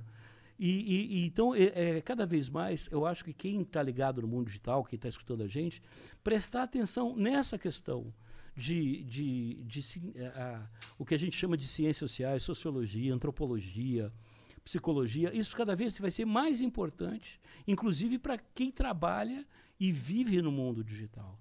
E isso que a gente está fazendo aqui, bater papo, conversar, isso é essencial para a nossa, nossa espécie, Sim, o eu, ser humano. eu argumentaria que foi isso que desenvolveu toda a nossa sociedade de cultura até o momento. Isso. Foram as reuniões na fogueira, foram as pessoas contando história, trocando informações, foram isso que foi fomentando uma base cultural que permitiu a gente atingir tecnologia absurda. Não, claro. Mas ao mesmo tempo vai ser aí que você está. Você não pode achar que a tecnologia vai resolver todos os nossos problemas. Porque tem todo esse mundo abstrato, o mundo da arte, das coisas intangíveis. Né? A, a própria arte, né? O- o examinar um quadro, ver um filme, ouvir uma canção, uma poesia. é, sem viadagem, mas trocar sentimentos. Essa, Claro. essa coisa de. de é uma Conexão humana. a né? conexão humana, a gente se, se- sentir identidade de tribo. Né? Eu fico pensando uma coisa: com a pandemia, você eh, vai ser obrigado a criar, por exemplo, alguns protocolos mundiais de saúde. Vai. Entendeu? Tem Verdade. muita coisa mudando Vai já. ter muita coisa. Você vai ter que ter aqui uma no Brasil- governança mundial para várias coisas, inclusive saúde. Com- Eu acho que educação também. Mas como é que você vai fazer uma governança? Como é que você vai ter protocolos mundiais para educação e saúde sem desrespeitar as culturas locais? Porque é muito importante você respeitar a cultura local, né? Que faz aquele que dá identidade a você. Eu sou meio cético em coisas globais, pra ser sincero. Tipo, aí um pouquinho. claro, é, em organizações globais. Eu sou cético justamente pelo ponto que você tá falando aí. Porque é muito diferente cada civilização, Não, é eu- cada é- povo, é- cada cultura. E aí Não. sempre quando você tem uma organização central que dita Não uma regra para um todo, ele normalmente ele se descola desse todo e acaba ficando meio burro. Não, mas aí você já está vindo. é, aí eu entendo o que você está falando, eu concordo. e a questão é que você já está pensando uma solução. O que eu quero dizer é o seguinte: que os, os, os problemas, que cada, cada vez mais os problemas que a gente tem que enfrentar são complexos. Sim. E são E- globais. São globais e complexos. Sim, sim, e, e tem que ser enfrentados. Agora, a gente tem que reconhecer, para muitos desses problemas, a gente ainda não tem uma resposta. Para alguns não vai ter tão cedo. Aquecimento global, E, e quando você resolve um problema, né, aparecem mais dois. É assim que o conhecimento anda. tem Acho que, que- a vida é assim, É, até na agora, minha vida. Agora, eu se chega um cara que, ó, o Igor vai resolver todos os seus problemas, isso todos, né, é, é o problema da previdência privada é babaquice, né, eu vou resolver de uma pernada.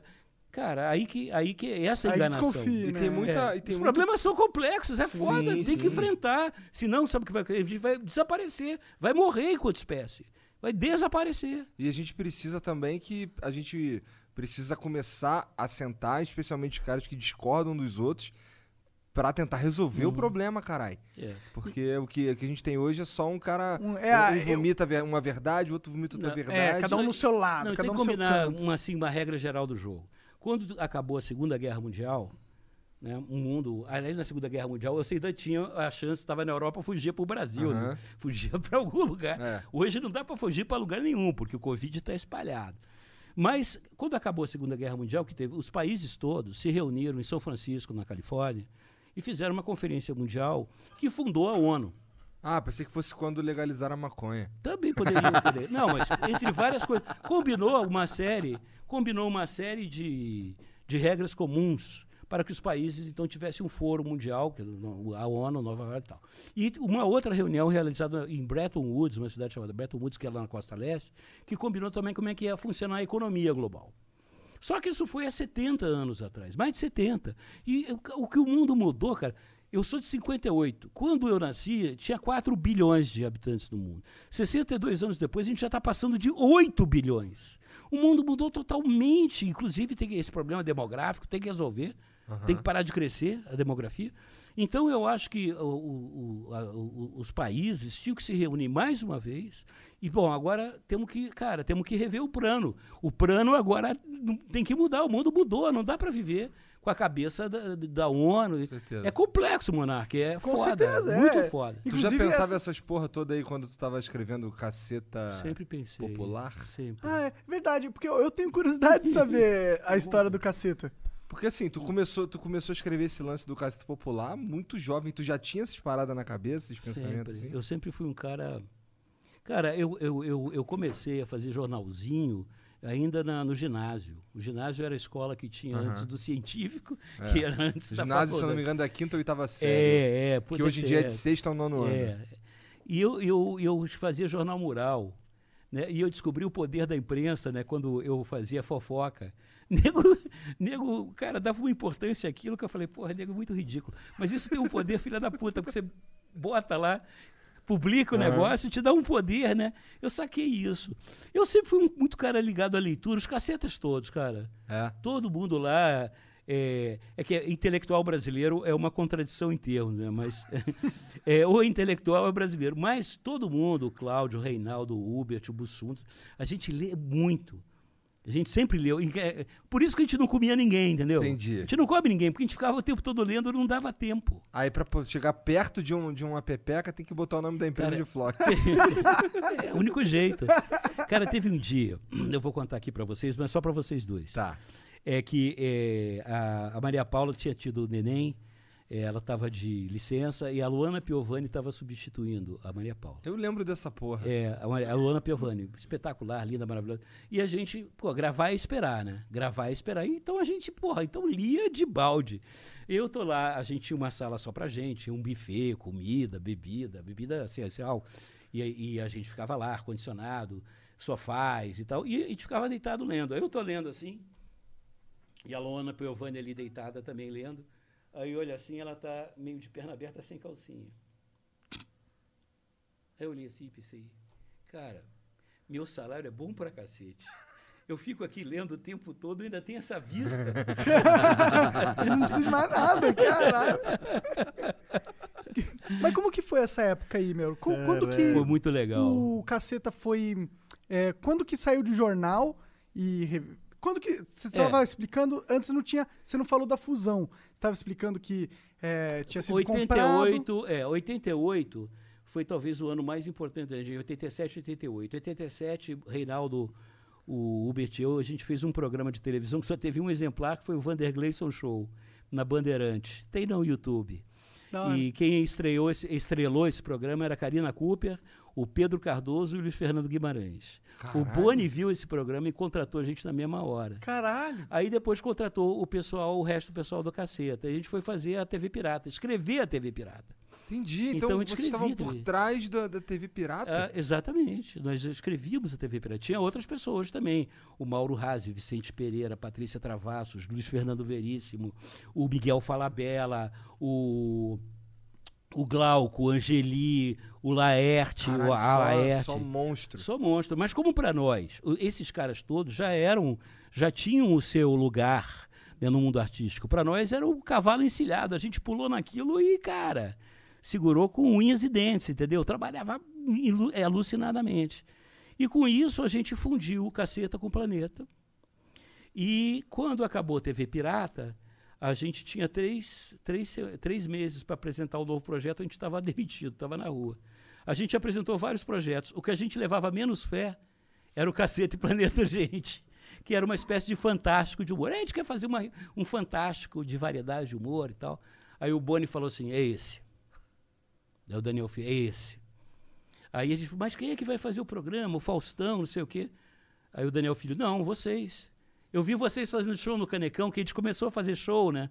Que a gente, quando a gente ficava trabalhando, a gente inventava musiquinha, e, ficava imitando o Tim Maia, imitando o Paulo Francis, e ficava de sacanagem. E aí o show que vocês fizeram era o quê? Aí um amigo nosso, que era produtor musical, ele viu a gente trabalhar e falou: vocês têm que transformar esse teu trabalho de vocês em show.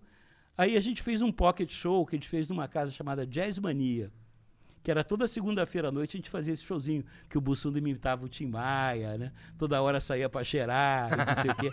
Cara, virou um cult show. Caetano Veloso assistia. Os, os artistas fodas Maneiro. eram barrados, porque era uma casa pequena. Caralho, a gente virou tipo cult star, né? E com o sucesso desse show, a gente foi passar, parar no Canecão, que era a maior casa do Rio de Janeiro. E aí a gente, porra, dali- é, aí o Boni e o Daniel Filho foram ver lá é, o, o, o show e tal, e viram que, porra, multidão lá, e a gente, cara, a gente nunca pensou na vida que ia viver de falar babaquice, de escrever babaquice. Talvez tenha dado certo por isso. Quando a gente viu, eu tava no Canecão, sei lá, mil e tantas pessoas, a gente falando E merda. tu engenheiro já, né? Engenheiro, cara. Eu, eu, no último dia que eu saí do BNDES, eu chorei. Eu assim, fracassei na vida. Eu queria ser presidente do BNDES, você humorista. Ganhando quatro vezes e meia mais do que eu ganhava no BNDES. Quatro vezes e meia. Então, cara, mas eu chorei, pô, que fracasso, estudei tanto a minha vida. Chorou E nessa vibe mesmo? Chorei, Nessa triste? chorei, fiquei triste. Caraca. Porque, é, cara, é... aí o que eu falo, o que era profissão virou hobby, o que era hobby virou profissão. Entendi. Eu nunca deixei de estudar, de, de me interessar por essas coisas que eu mexia. Economia e tal. Tô em vendo, economia, porra, tu tá falando planejamento. dos bagulho aí completamente atual, caralho.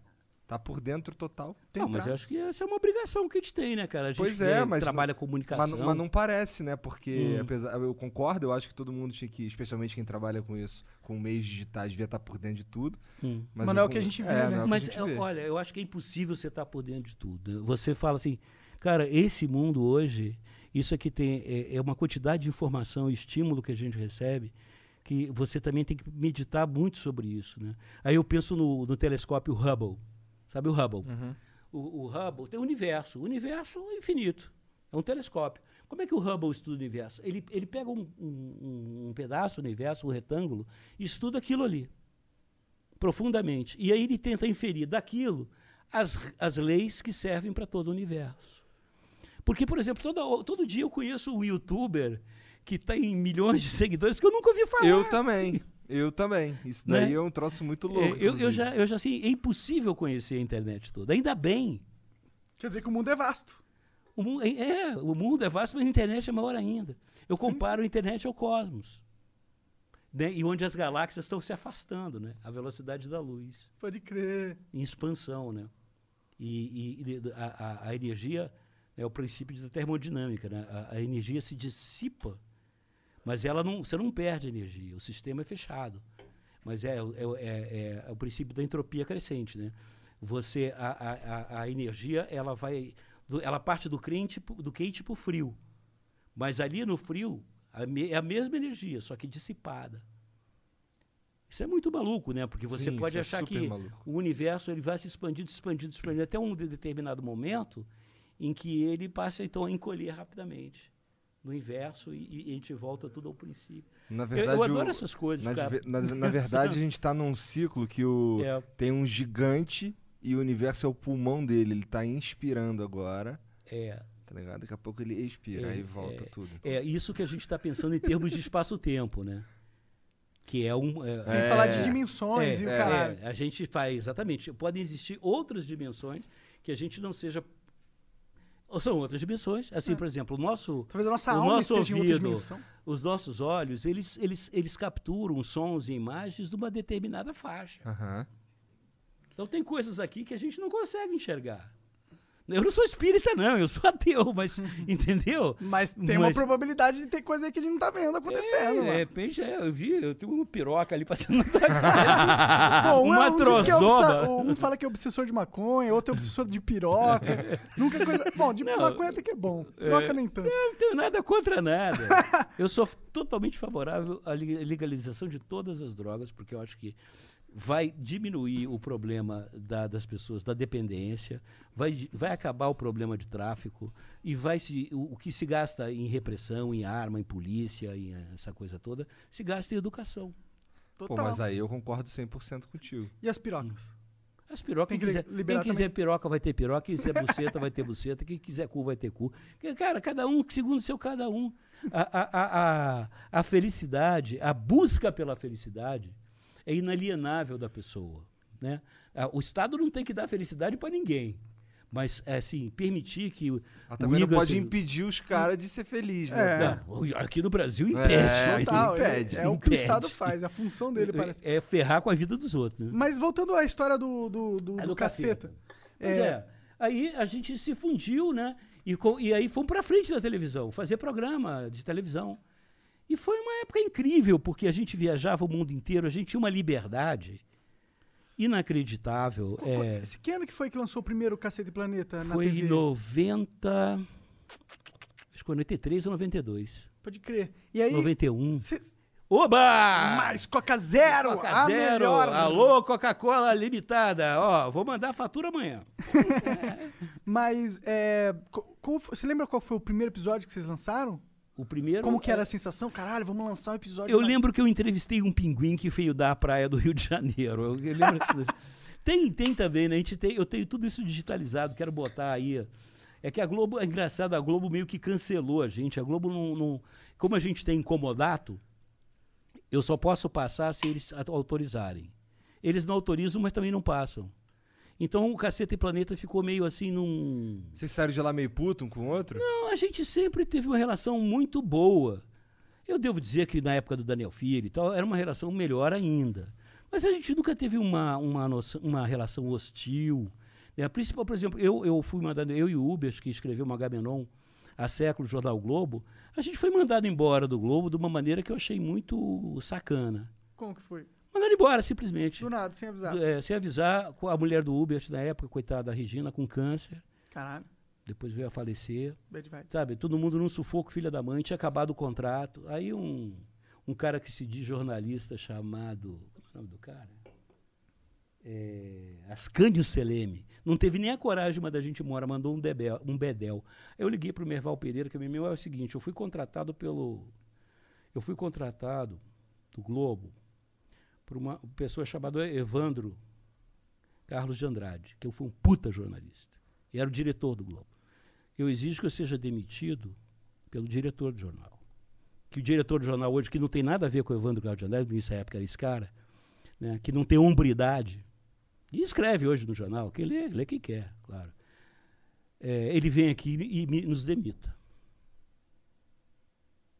E a gente não teve love letter, não teve, a gente trabalhou 25 anos ininterruptamente, nem quando o Bussunda morreu a gente deixou de escrever. Fomos de, uma, de, uma, de um profissionalismo assim inaudito. E nunca processamos, nunca, entendeu? É, poderíamos ter processado, porque a, a, a, a, gente era contratado, assim, a lei trabalhista é ambígua, mas a gente sempre achou isso, isso é sacana, isso não é legal, a gente tem que ter um comportamento é, ético. Nós não somos nós que vamos quebrar a ética.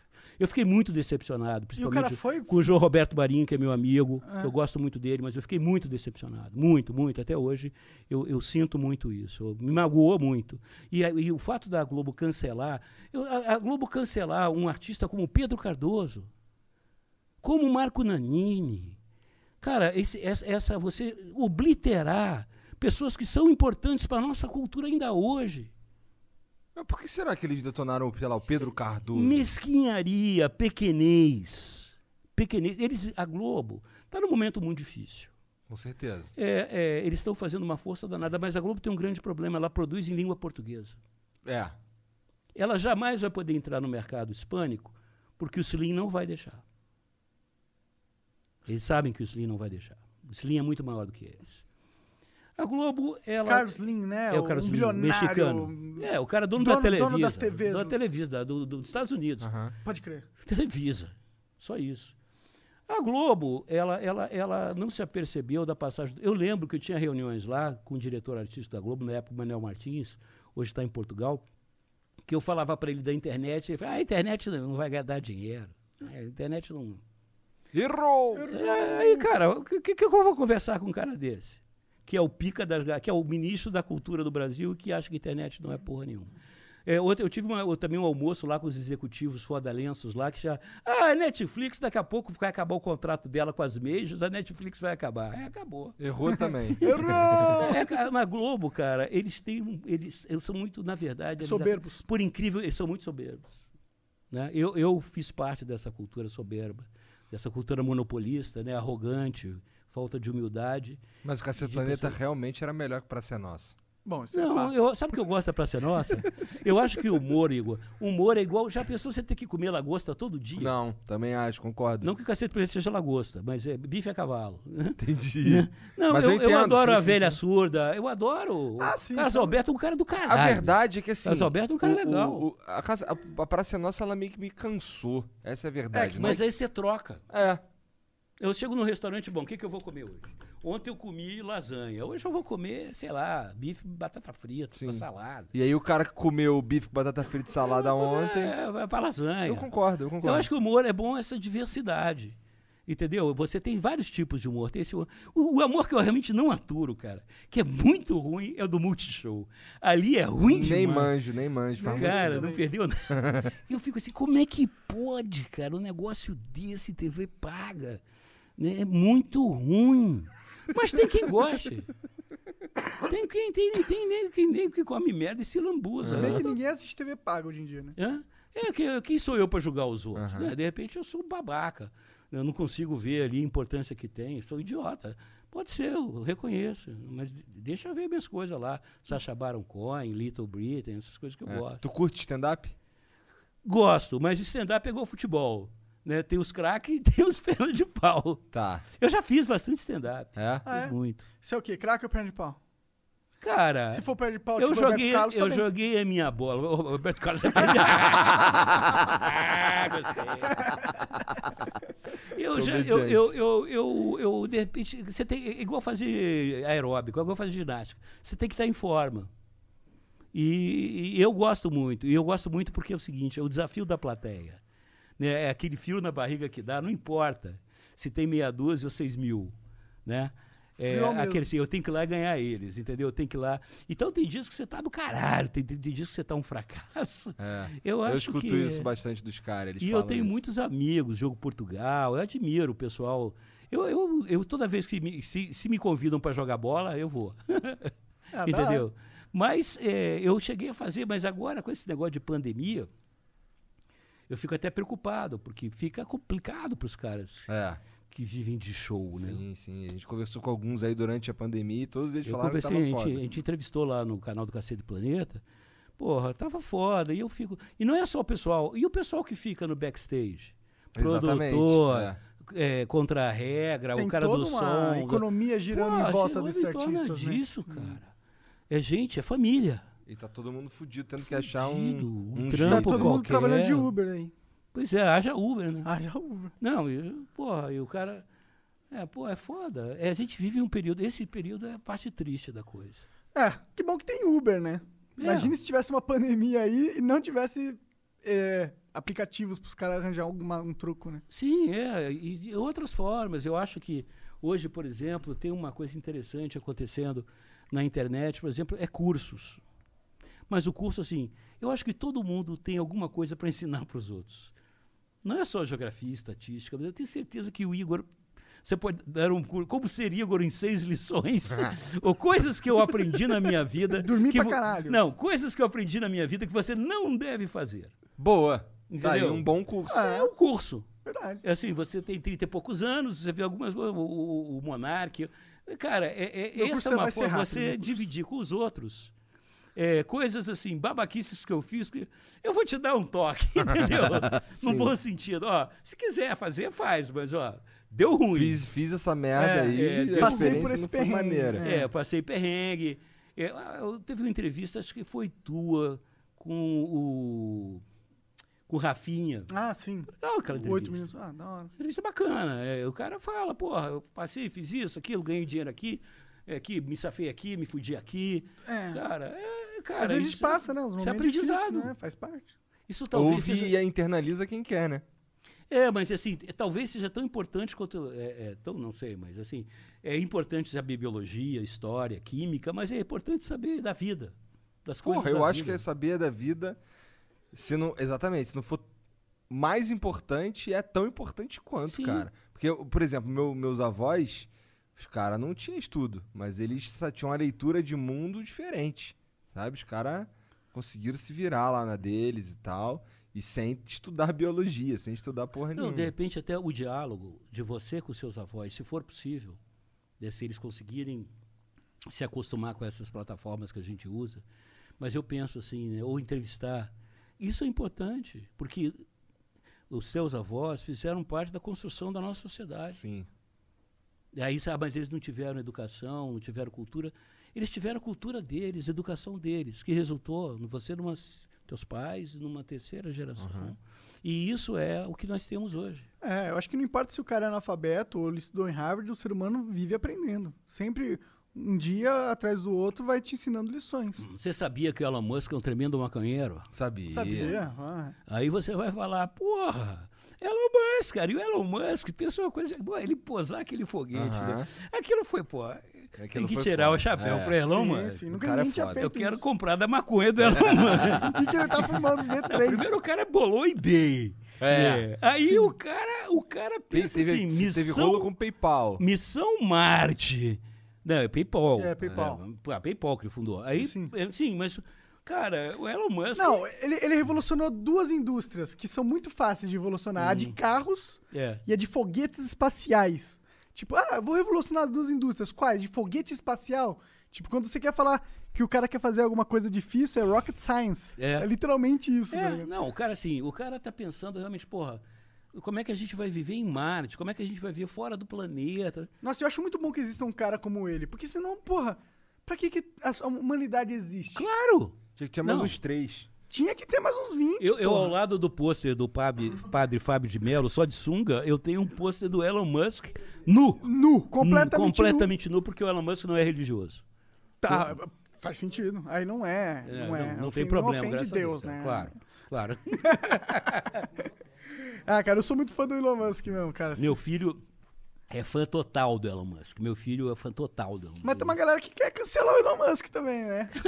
se ele se cancelarem ele, ele pega um foguete dele É. e vai, É. foda-se. For pra outro país, é, Fiquem- planeta. Fiquem com literalmente. esse planeta Fica aí. com essa merda Ele vai pro que eu vou pra outra planeta. dimensão. É, ele vai pra Ah. outra dimensão. Ele, cara, ele, a cabeça do cara é, é fantástica.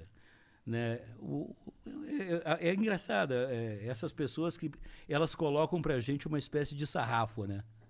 Sarrafo. É, o sarrafo que você tem que Sim, ir lá, no é. sarrafo lá, o, ah, uma, ba- uma a barra, pra você barra. O cara atingir, bota mais é. a barra lá em cima, Pode né? crer, pode crer. E você fica, pô, eu quero, quero ver onde é que tá a barra. Legal, olha, isso é possível? Nossa. e no né? Cacete Planeta tinha muito isso, porra. Toda semana a gente era campeão de audiência. E, assim, Então, isso que eu ia falar, mano. O Caceta, ele foi um programa, tipo, muito importante Durou pra... quanto tempo na TV? Cara, foram uns 18 anos, como uns 20 direto. Diretaço. Cara, meu pai, ele, ele me falava, ô, vai começar Cacete Planeta. E pegava e me colocava pra assistir. Todos, ele fazia questão. Era terça-feira que Hum. terça-feira. passava. É, terça-feira à noite. É, e, cara, a gente, o Tabajara, as lojas Tabajara, Não, os cara. produtos Tabajara, eu, nossa, Não, era um programa de crítica. E assim, eu vejo. é, é, é, cara, eu, isso eu, eu quero ver o novo. Eu não vejo, assim, nos programas, assim, está no ar, essas coisas. Eu não vi. Cara, cópia de TV Pirata é Cacete e Planeta. Eu acho que a obrigação do artista justamente é levar a arte adiante. Tem que ter um Elon Musk a da cada, arte. cada geração, não, não precisa ser um Elon Musk, não precisa ser um gênio, mas assim, a cada geração você leva um, um pouquinho adiante. Eu sei, por exemplo, o meu bisavô era o Barão de Tararé, os meus avós eram o Pasquim, né? os, meus, os meus pais, Chico Anísio, o Jô Soares e tal. Quer dizer, a gente, cada geração tem que empurrar um pouco adiante a arte. Seja na pintura, na escultura, no cinema, no, no humor, no que for. Você tem que inventar algo novo. Eu acho que o artista, ele está vivo enquanto ele se surpreende. Eu acho que nós, nós vocês são artistas, nós somos- o, o, o que é legal é quando você se su, caralho, como é que eu fui pensar uma ideia louca dessa, uma ideia doentia dessa? Como é que essa porra deu É, certo, como é que eu cara? fui É, o mais bizarro. Não, porque o artista tem uma coisa, ele fica inquieto, ele nunca está satisfeito. Ele sempre quer fazer mais, ele quer ir adiante. E o que ele já fez é obra feita. Não pertence mais a ele. Eu tenho Exatamente. E às vezes as pessoas Exatamente. querem que você fique revisitando essa obra e você É. não quer, porque Não, porque acabou. eu, eu quero fazer novas coisas. É. Novas coisas.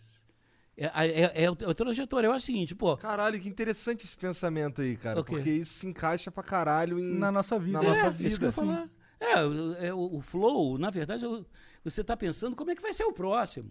Você não está pensando de ontem. O de ontem É. já foi. Aquele eu já ganhei. Agora eu tenho que saber ganhar o de hoje e pô, amanhã. E como é que eu vou fazer para que eu, eu não fique acomodado? Virar aquele pintor lá de Miami, lá, o Romero Brito, Aham. que pinta aquela, todo dia aquela mesma merda. Sim. E, e- e tem os babacas que compram. Mas tudo bem, o cara, o dinheiro é dele, ele faz o que quiser. Mas que artista é esse? É, só o- tem uma arte, um é, estilo. aquela coisa, humorista. Eu, eu quero entrar num teatro para fazer um stand-up e sentir o frio da barriga, sentir vontade de ir no banheiro. Por quê? Porque É um desafio. um desafio, cara. Eu é, é o que eu sei fazer, é o que eu gosto de fazer, é o que eu quero fazer. Eu sou também assim como empresário, empreendedor. Eu quero, cara, o que mais me emociona pô, é ver 40 garotos e garotas, meninas trabalhando junto, ver eh, eh, eh, gente trabalhando no Brasil inteiro aí, ganhando dinheiro. E eu, isso me emociona. Porra, eu comecei isso, cara. Eu comecei isso, eu não.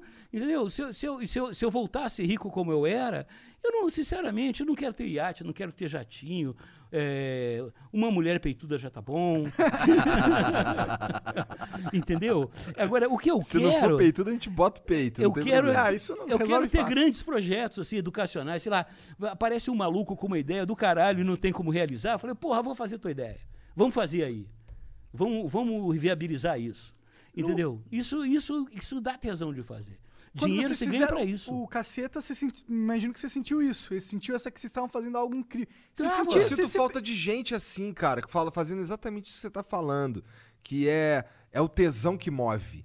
E não é a grana, tá Hum. não, ligado? é assim, chegava um pai pra gente, pô, o meu filho, a minha filha começaram a ler jornal, a se interessar por política por causa do programa de vocês, pra entender as piadas. E hoje, eles são pessoas que se interessam pela vida, pela... Eu acho essa essa coisa não é a a nossa função é fazer rir, mas fazer rir com um propósito. Sim. de, de, de, de mostrar para a sociedade as nossas mazelas, as nossas babaquices, os nossos preconceitos, né, os nossos equívocos, rir disso, mas ao mesmo tempo fazer pensar nisso. Entendeu? Então isso dá aquela coisa, porra, que, semana que vem eu tenho que fazer um programa melhor. Entendeu? Como é que eu vou fazer para fazer um programa mais maluco, mais engraçado, mais coisa, entendeu? E é isso, eu digo para o artista, qual é o patrimônio do artista? É o público. Não é o carro, não é a casa, não é nada. É o público, cara. Por isso que eu digo, quando você não está legal, fica em casa. Porque se você vai para a rua e vai encontrar o teu público, o teu público te encontrar, ele, ele, ele vai querer fazer uma festa e você tem que fazer festa pra ele, porque pra ele, cara, eu tô vendo o cara é um monarca, caralho, entendeu? Ele quer tocar. Pior que eu sou muito ruim nisso. Vamos tirar uma selfie. Hoje foi um cara- Você tem que ser quem você é, primeiro, não forçar a barra. É, eu nunca forço a barra. Nunca for, você, ó, mas tratar bem. Ele fala assim, ô, da hora, irmão. Não, Ah. Mano, mano, da hora, mano. Valeu, mano, obrigado. Não, lembra quando, eu- quando eu fui no velório do meu pai? Cara, eu cheguei no cemitério, foi a festa. Que, o que que você está fazendo aqui? Eu, eu vim no velório do meu pai. Aí, porra, Quebra. quebra, né? Mas por cara, para as pessoas, porra, fui no velório, tava o Marcelo Madureira lá, pô, É. tirei selfie com ele, me deu autógrafo, é, contou piada. É, é, porque pro fã, ele, ele, ele, ele, ele não contextualiza muita É, coisa. não mesmo. Então, se tem Já tirei foto tá mastigando hambúrguer. É, tudo bem aí, já, pô. Eu tirei foto vestido de mulher. Pô, cara, é- é- é, agora, se você não tá. Que tem dias que você não tá legal, tem dias que você tá deprimido, tem dias que você brigou com a mulher, tem dias que você. Cara, uma vez eu tava Porra, é, discutindo com a minha ex primeira ex-namorada Cara, tem mais namorada que esse cara é. e, e que eu tinha descobrido que ela tinha me traído. Eu tava discutindo com ela no telefone, aí veio um cara pedir Todo uma foto pra mim. Eu tava na rua. Aí você fez assim, ó. Aí eu falei, mano, agora só não dá. E continuei andando. Monarque, eu tenho uma má notícia pra você. Uma má não, uma boa. Todos nós somos cornos. Ah, ok. Então, então se todos nós somos cornos, ninguém é corno. Por definição, né? Por extensão de raciocínio. Sim, sim, esse negócio aí. Corno é uma porra, foda-se, entendeu? É, na, na, na época eu fiquei bem bravo. É, você é corno do mato, né? Corno do mato. É, que, que chega em casa assim, eu mato! Eu mato! Cadê o filho da puta? Eu mato! Abre o armário, vem embaixo da cama. Cara, pior que eu fiquei bravo com ela, né? Que cara é esse embaixo da cama? É um comunista, meu amor! Ah, se fosse um cara que tivesse comendo, matava! Comunista, filha da puta! Cara, esse negócio. Cara, Ô, o que, que o curitibano fala quando ele encontra uma alguém comendo a esposa dele, dentro, no quarto dele, em cima da cama dele? com licença, dá pra eu pegar o meu pijama, que eu vou dormir lá na sala? Não, ele não fala nada, ele não fala com estranho, pô. Mas não é estranho. É pra quando- ele é, pô. Ele chego, acabou de quando eu conhecer chego cara. em Curitiba, encontro um amigo. É, é a primeira coisa que o Curitibano de verdade. O que, que ele pergunta pra você? Sei lá. Quando é que você vai embora? É? Até os curitibanos Eu adoro Curitiba, eu amo Curitiba, eu, sou também amo curitibano Curitiba. total, eu sou desses mesmo. Você é um curitibano não praticante, igual o Jean. Não, Tu dá bom dia? Por quê? Não. Curitibano, Curitibano é educado, dá bom dia, dá boa noite, dá Dá boa o tarde. caralho, dá nada. dá- É, você tava em Santa Felicidade, lá é a italianada, cara. É, tem isso, é Você tinha que verdade. estar ali mais pro, pro centro, ou então É. lá pra.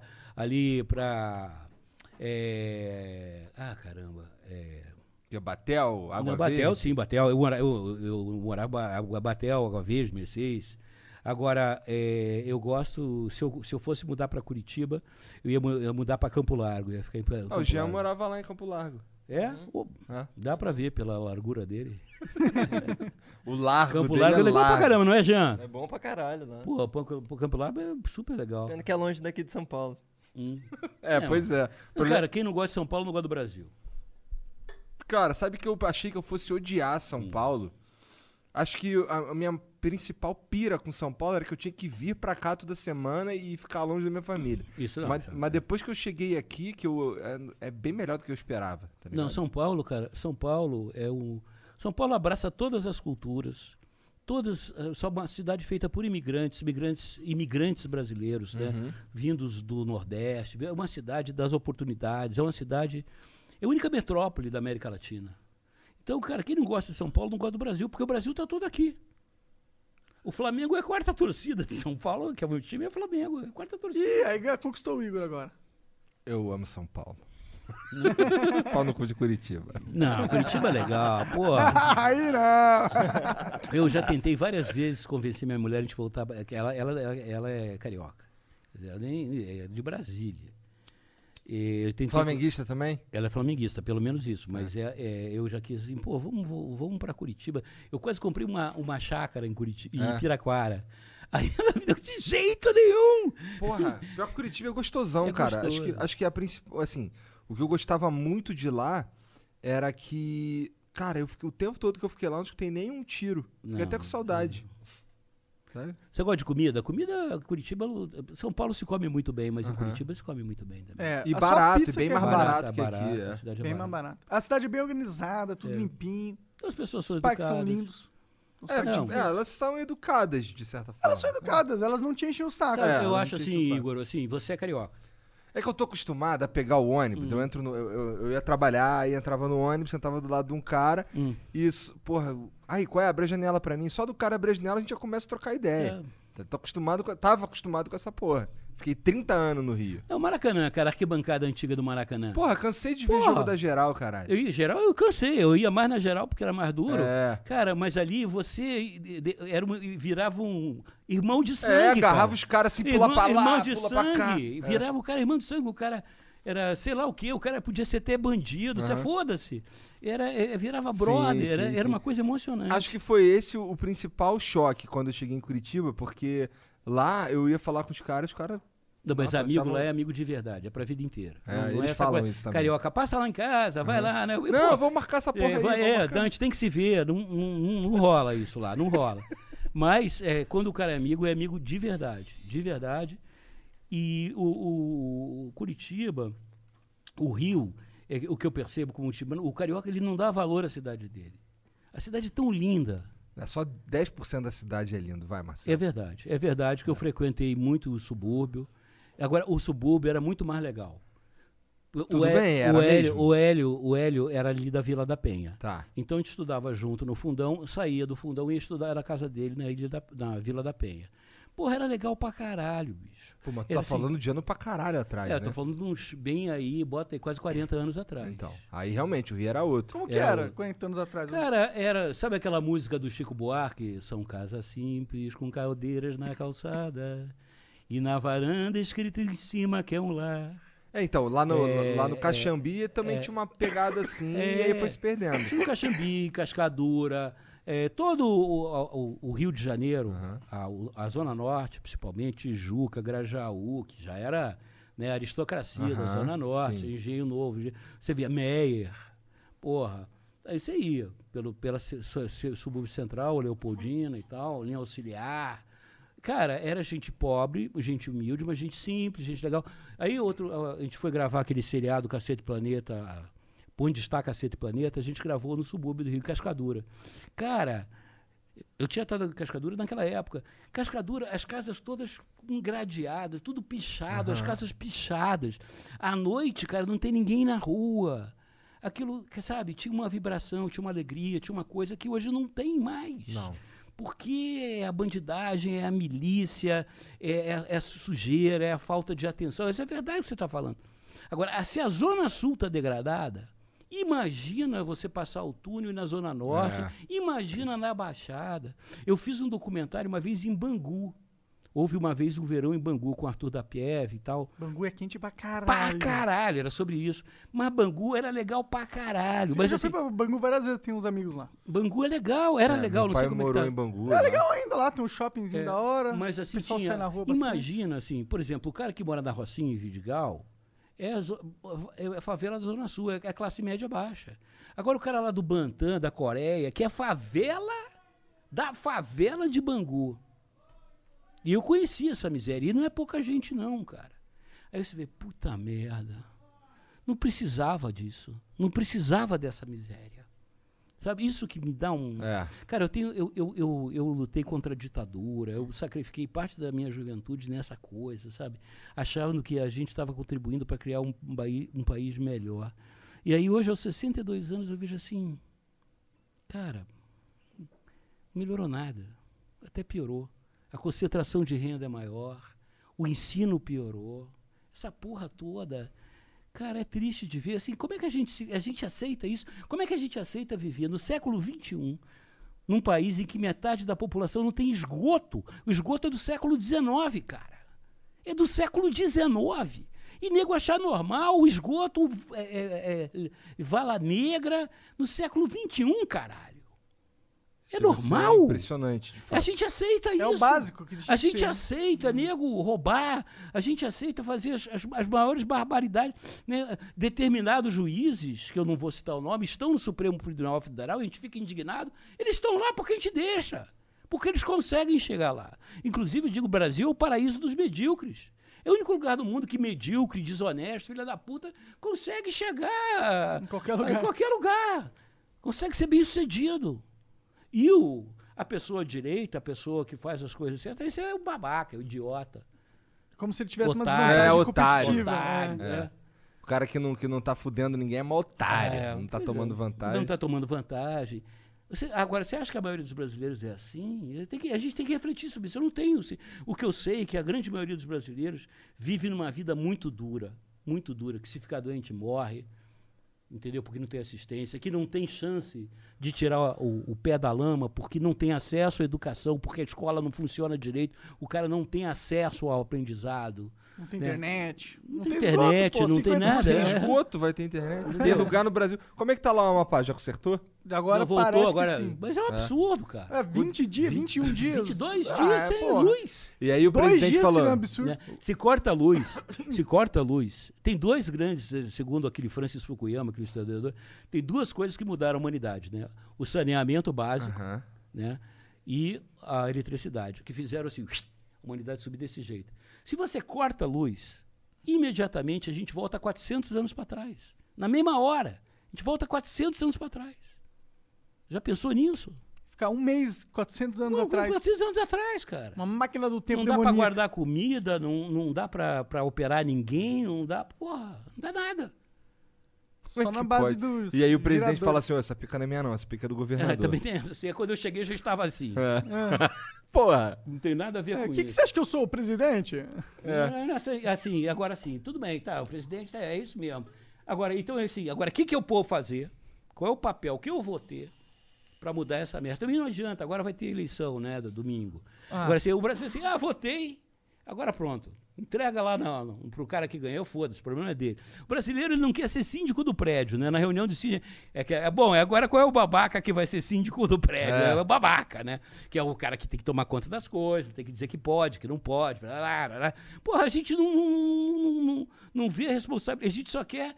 É, o, o bônus da cidadania, não quer o ônus. O ônus é, pô, tem que varrer aqui lá em Curitiba. Se você tem a calçada na porta, tem que varrer a calçada, tem que tomar conta das coisas, tem que. Entendeu? Se vê um lixo na rua, não espera o cara da Conlurb. Pega e bota no saco lá, bota, porra.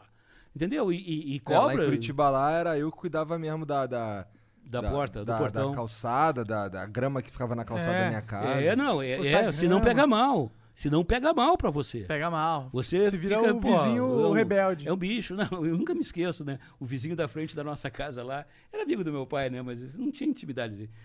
Ele chegou, seu Mauro, hum, que cor que o senhor quer que eu pinte a minha casa?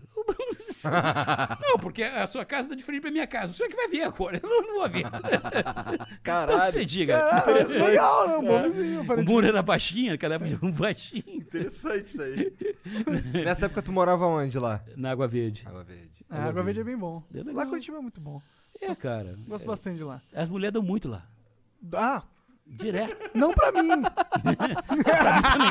Tu tinha 14 anos quando saiu, pô. Não comeu ninguém, Não, mas pô. eu voltava, eu tinha primo lá, tinha, tinha família lá. Tu voltou lá famoso e solteiro?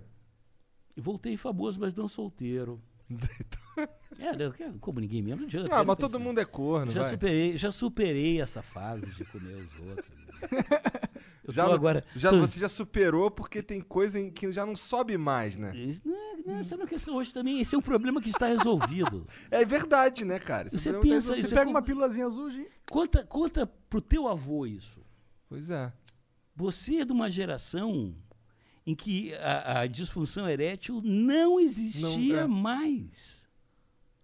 Não, você é de uma geração assim, é da pílula anticoncepcional. Cara, isso que. Dá pra gozar dentro. Sim, não, e pra mulher, o que que isso foi pra mulher, cara? Sim. Empoderamento, né? É, assim, é a fato- liberdade. é, a mulher, liberdade. a mulher antes, cara, vivia trancada em casa. Né? A mulher que desce era puta. Nada contra as putas, muito pelo contrário. Mas é que era um rótulo pejorativo que se dava É, e tal. é, é. Eu tenho duas filhas, eu falo que elas vão ser assim. É, tá afim de transar, pega o telefone. Qual é? Aí, tô afim de transar. Chega aí. É. Tá ligado? eu não vou ter essa espira de ficar Olha, controlando, eu caralho. conversei isso com o Monark. Se puxarem o pau, o pai vão dar direto. Se puxarem o pai, vão dar direito. Verdade, verdade. Ô, não- isso aí não, não tem Não nada a ver explana comigo. não, explana não. Não tem nada a ver Ah. comigo. Ainda não deu meia-noite ainda não. Todo respeito, todo respeito. todo respeito. Não, mas é, cara, a gente não, a gente não pode perder piada. A gente perde amigo, mas não perde piada. Pois é. Acho, e- mas eu sinto também que tem sido cada vez mais difícil fazer piada, né? A gente já falou sobre isso, o lance do cancelamento. Hum, Mas fazer piada hoje em dia, cara, os caras pedem desculpa quando faz piada. é. Você acha que tinha piadas do caceta que seriam banidas hoje em dia? Eu fico 95%. 95,6% não teria condição de fazer, cara. Uma vez Isso a é gente, meio triste, né? a gente Será saiu... que foi por isso que a Globo deu, colocou na geladeira o bagulho? Pode ser também. Pode ser. Eu- eu- eu- eles pe- pelo menos podiam dizer, não precisava dizer publicamente, mas ligava lá para minha casa e dizia porque é, é um mínimo de consideração, né, que você pode ter. Eu não sei, eu não, é, é, sei lá. Eu agora estou lembrando uma vez a gente pegou um caminhão, um caminhão grande, cara, baú, né, e pintamos assim maconha. Entrega a domicílio. E saiu maconha! Maconha! A gente Apareceu fez um programa só sobre maconha. Cara, até a polícia para a gente demorou um tempão. Demorou? E nego olhando. Aí eu, eu fui na Cobal, né, lá. Aí eu ficava, o senhor tem maconha? Aí eu pegava um peixe. Isso aqui é maconha? Isso aqui é maconha. pegava o peixe. Cara, é pra desmistificar essa merda, né? Sim. Pois é, no fim das contas é uma planta. né? Isso hoje É. não daria pra fazer, nem por Não. um cacete. Será que não? É, se bem que o lance da maconha Acho que daria. especificamente. Esse aí daria pra fazer. Acho que esse daria porque esse tem a ver com a agenda dos canceladores. É. É, é. É. Mas aí tinha também ah, o Tião Macalé. Que... Ô, crioula difícil! Tchê! Aí não. É, aí pode. já era. Aí ia vir alguém no Twitter. Aí- Ele usou a palavra proibida do versão ciclo É, 7. não, E mas tá falando mal de mulher também. É. Tinha o Macalé, que era genial, um ban- era um negão, humorista, banguela, e ele tinha esse, esse quadro com, agora eu não vou ler, não era Isita Nascimento, mas é uma grande artista também negra, e era sempre ele paquerando, e a negona não Sim, dava a me- menor sim. corda pra ele, né? Ele falava, e acaba sempre o quadro assim, e crioula difícil, tchan! Cara, era, era engraçado, não tinha nada de racista, não tinha nada de... Sim, sim. Porra! é- E ela era negra, era preta, era crioula. Né? E tem coisa mais bonita que a mulata do Sargentelli, mulata das Sardinhas 88. Tinha a mulata da É. Sardinha 88. Um amigo meu namorou a mulata da Sardinha 88. Era Pô, as aí meninas já- da aí- propaganda, é isso? E Sardinhas 88. Aí veio uma mulata, cara. Linda, maravilhosa. metros, maravilhosa. E um amigo meu namorou ela com 17 anos, cara. Porra, Caralho. sortudo. Porra, sortudo, cara. Porra, o cara ficou desse mais de ano. Tá certo, né? É, eu Vamos ficaria também, né? Cara, você Porra. acabou ali. Mas, Marcelo, a gente. Bora, bora abrir a pergunta pro público? Vamos, claro. Já tá na hora? Não, não Não tem hora. Cara, vamos cagar pro público? Não, vamos. Cagar pra eles. Na verdade, in- internamente a gente caga pra eles. Assim, Como assim, cara? pro público. E Não, Não, assim, internamente não. O, pro- o formato do programa tem a ver com não, Não, não, ter- tipo, eu Vamos pessoalmente interagir. não importo muito com o público. Caralho, olha aí, tá vendo só os caras que você... Olha só os, os ídolos que vocês criam. é. Eu só quero saber de Ele é um cara honesto, ele Maconha. é sincero, ele é orgânico. Orgânico. orgânico. Né? Eu, eu tenho É. bastante. Eu fumo, é, É. fumo bastante coisa orgânica. Não, ele é um escravo da erva maldita. Olhem, Olha. meus amigos, olhem os pais, olhem mães. Olha o que a pode que acontecer. ponto chegou um ser humano? Olha o que pode né? acontecer. Com- né? Olha só que ponto chega um ser humano escravo da marofa. Olha só, escravo da marofa. Hoje ele tem o programa de maior sucesso da internet brasileira, programa de bate-papo. Ele vive disso. Ele ganha dinheiro com isso. Ele ganha dinheiro pra, pra com- isso. pra comprar comprar esse, essa erva maldita Ah, aí. foram só dois, né? porra. Tá Ah, hoje eu tô leve. Hoje eu tô Não suave. estuda, É. não trabalha. Né? Você quer que o seu filho seja milionário? Com 34 anos de idade, fumando maconha? Então deixa ele seguir o exemplo desse monarca aí. E Milionário. E Coca-Cola Zero também. Milionário e corno aos 34 anos de É. idade. Eu tenho. É, corno, infelizmente. Milionário nem perto. Cara, desencana disso, cara. Não, mas eu nem tô tão encanado assim, na real. Faz o, bastante tempo. o problema é que você tem que parar de fazer programa ao vivo. Por quê? Porque facilita muito a cornidão. Verdade. Faz sentido. Vai sim. vai- Eu tenho que estar aqui, né? a tua eu tô aqui, eu mulher, não tô lá. a tua mulher tá lá só ligada no flow. Sabe a hora que acaba. Duas horas e meia, tá sossegado. Chegado, é o- na Ela- hora de. ela- crono- tá, dá- já dá pra fazer bastante coisa, cara. Verdade. E você ao vivo aqui. Alô, alô. É, mandando faz- um salve, salve família aí. É. É, manda- ela tá ligada lá no Flow pra saber. Tá. Pois é, ela é, ela é uma das pessoas que outra- transa ouvindo flow ali. É, o- outra, outra coisa. Ao muita vivo, gente faz sexo ouvindo, Flow Muita vivo. gente faz sexo ouvindo Flow. E o- o- o- Pior que isso é verdade. é verdade.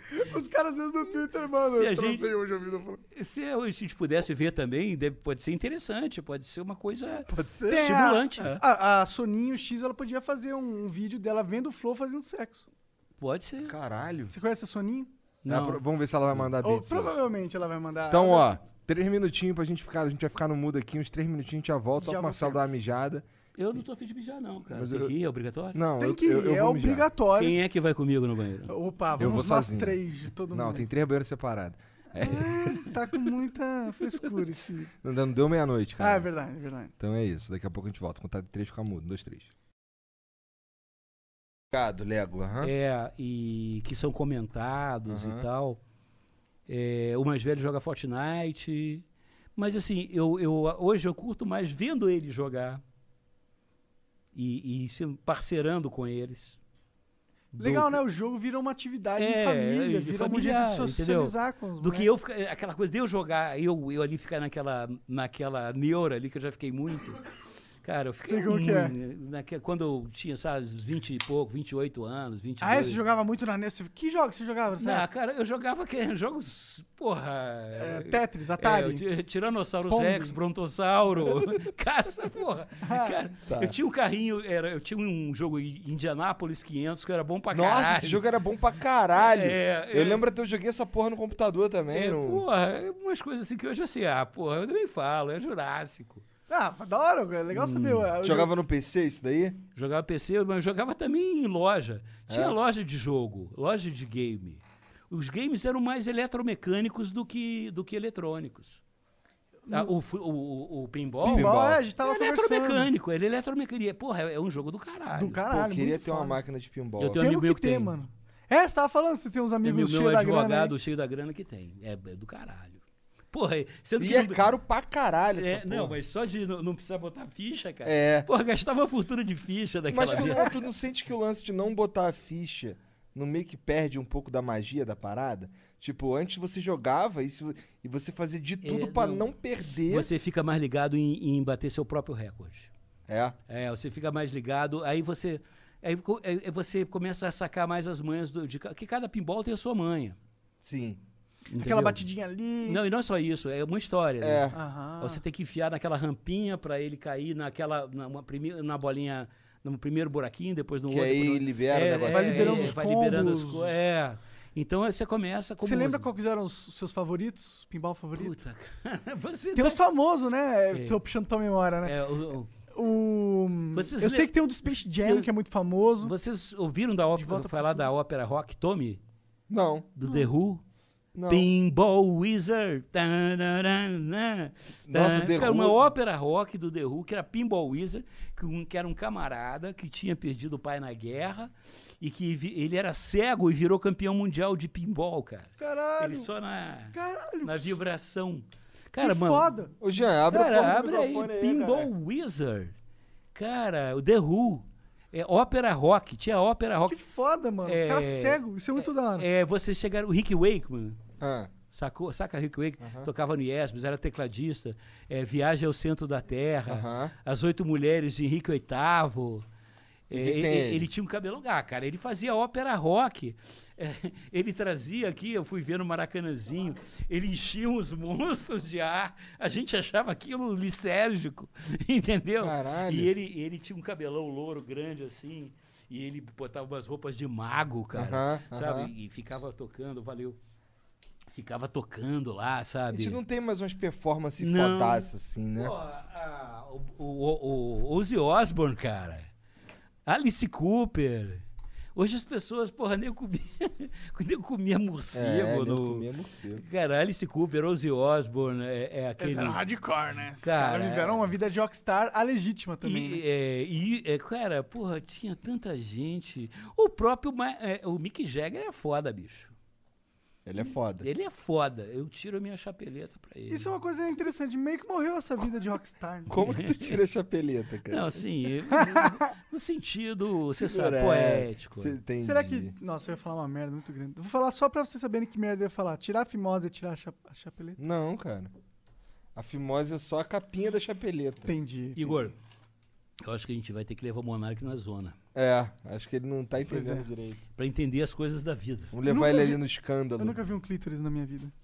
Nunca viu o quê? Um, clí- um clítoris? É mesmo? Ele não sabe o que, que é. Quantos buracos tem uma mulher? Demorou pra responder. Co- A boca conta. Valendo! o nariz conta como um buraco. Vamos lá. Quantos anos tu tem, Monark? 30. Ah, tá novinho ainda. Tô novo, tô novo. É. Hoje 30 equivale a 20 de uns, de uns 20 anos. Sem brincadeira. É, Você tem uns 20. Que bom, toma- tomara que a genética siga essa regra também e eu Não, morra aos mas é- 120. Provavelmente. Espero. Ah, a tecnologia tá. Provavelmente. Você vai viver mais. O Igor não. Não, porque o Igor. Você tá com 35, né? Não, o Igor é um cara saudável. Só um pouco gordo. Ah, mas não excessivamente. Você, você é muito eh, sedentário? Sou. Não gosta de nada de exercício? Cara, então, eu vou. Eu, eu comprei hoje, inclusive, uma, uma esteira. Pra gente melhorar isso aí. Já veio aqui o Renato Cariani, que é tipo o deus dos fisiculturistas brasileiros. Ah, Propôs um desafio pra ele, ele cumpriu. Eu cumpri o desafio e foda-se depois. tá E aí depois você acabou. ficou saradão? Não, era um desafio de duas semanas só pra eu começar a acordar cedo e, e me alimentar melhor. Mas agora eu vou. Eu vou. Assim, tinha Agora ele uma- vai Tu come muita merda? Eu, cara, eu tô. Eu tô. Eu meio que dei uma abaixada na merda que eu comia, mas eu comia muita merda. Todo dia, comia merda pra caralho. É, não, não me preocupava muito em. Só pão. É, Pão. O bagulho era pão. Pão, massa, pão doce, pão, massa, doce, quem pão. quer pão, quem quer pão, quem quer É, pão. direto, sem parar. O Bussunda, ele, ele, ele, durante um tempo da vida dele, ele se alimentou muito mal. Cara, em algum dia a, a saúde apresenta conta. Foi- Ele morreu de infarto com 46 anos. Caralho. novo. Ele deve ter tido uma genética ruim também pra esse sentido, né? Porque é muito jovem, né, mano? Cara, O que, ele comia? Que que ele, qual que era o Ah, cara, tinha um- ele adorava Hawaiian Punch, que eu acho assim, é, dois quilos de açúcar, havaiano. é um suco havaiano, é dois quilos de açúcar e, três, e meia xícara de água. Eu tô no doce pra caramba. Ele comia, ele falava assim, o porco me tira do sério. o porco me tira do sério. Ele, Você amarrava num torresmo, ele, porra, num carré, num é, bacon. comida feijoada, ele entrava de. Né, o, o- ele, ele, formava, e- ele formou uma barriga assim, e o sonho dele era poder apoiar a bandeja em cima da barriga aqui, Sonho, sonho de gordo. dura dele. Que o Bussunda era bem mais novo que nós, né?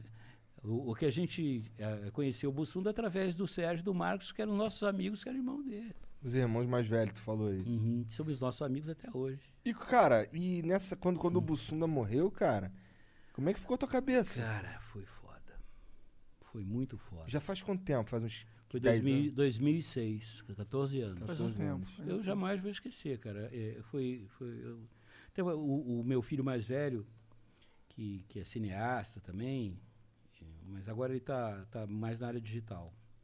Mas naquela época ele tinha um, um curta dele, tinha sido convidado para participar de um festival de cinema em Xangai.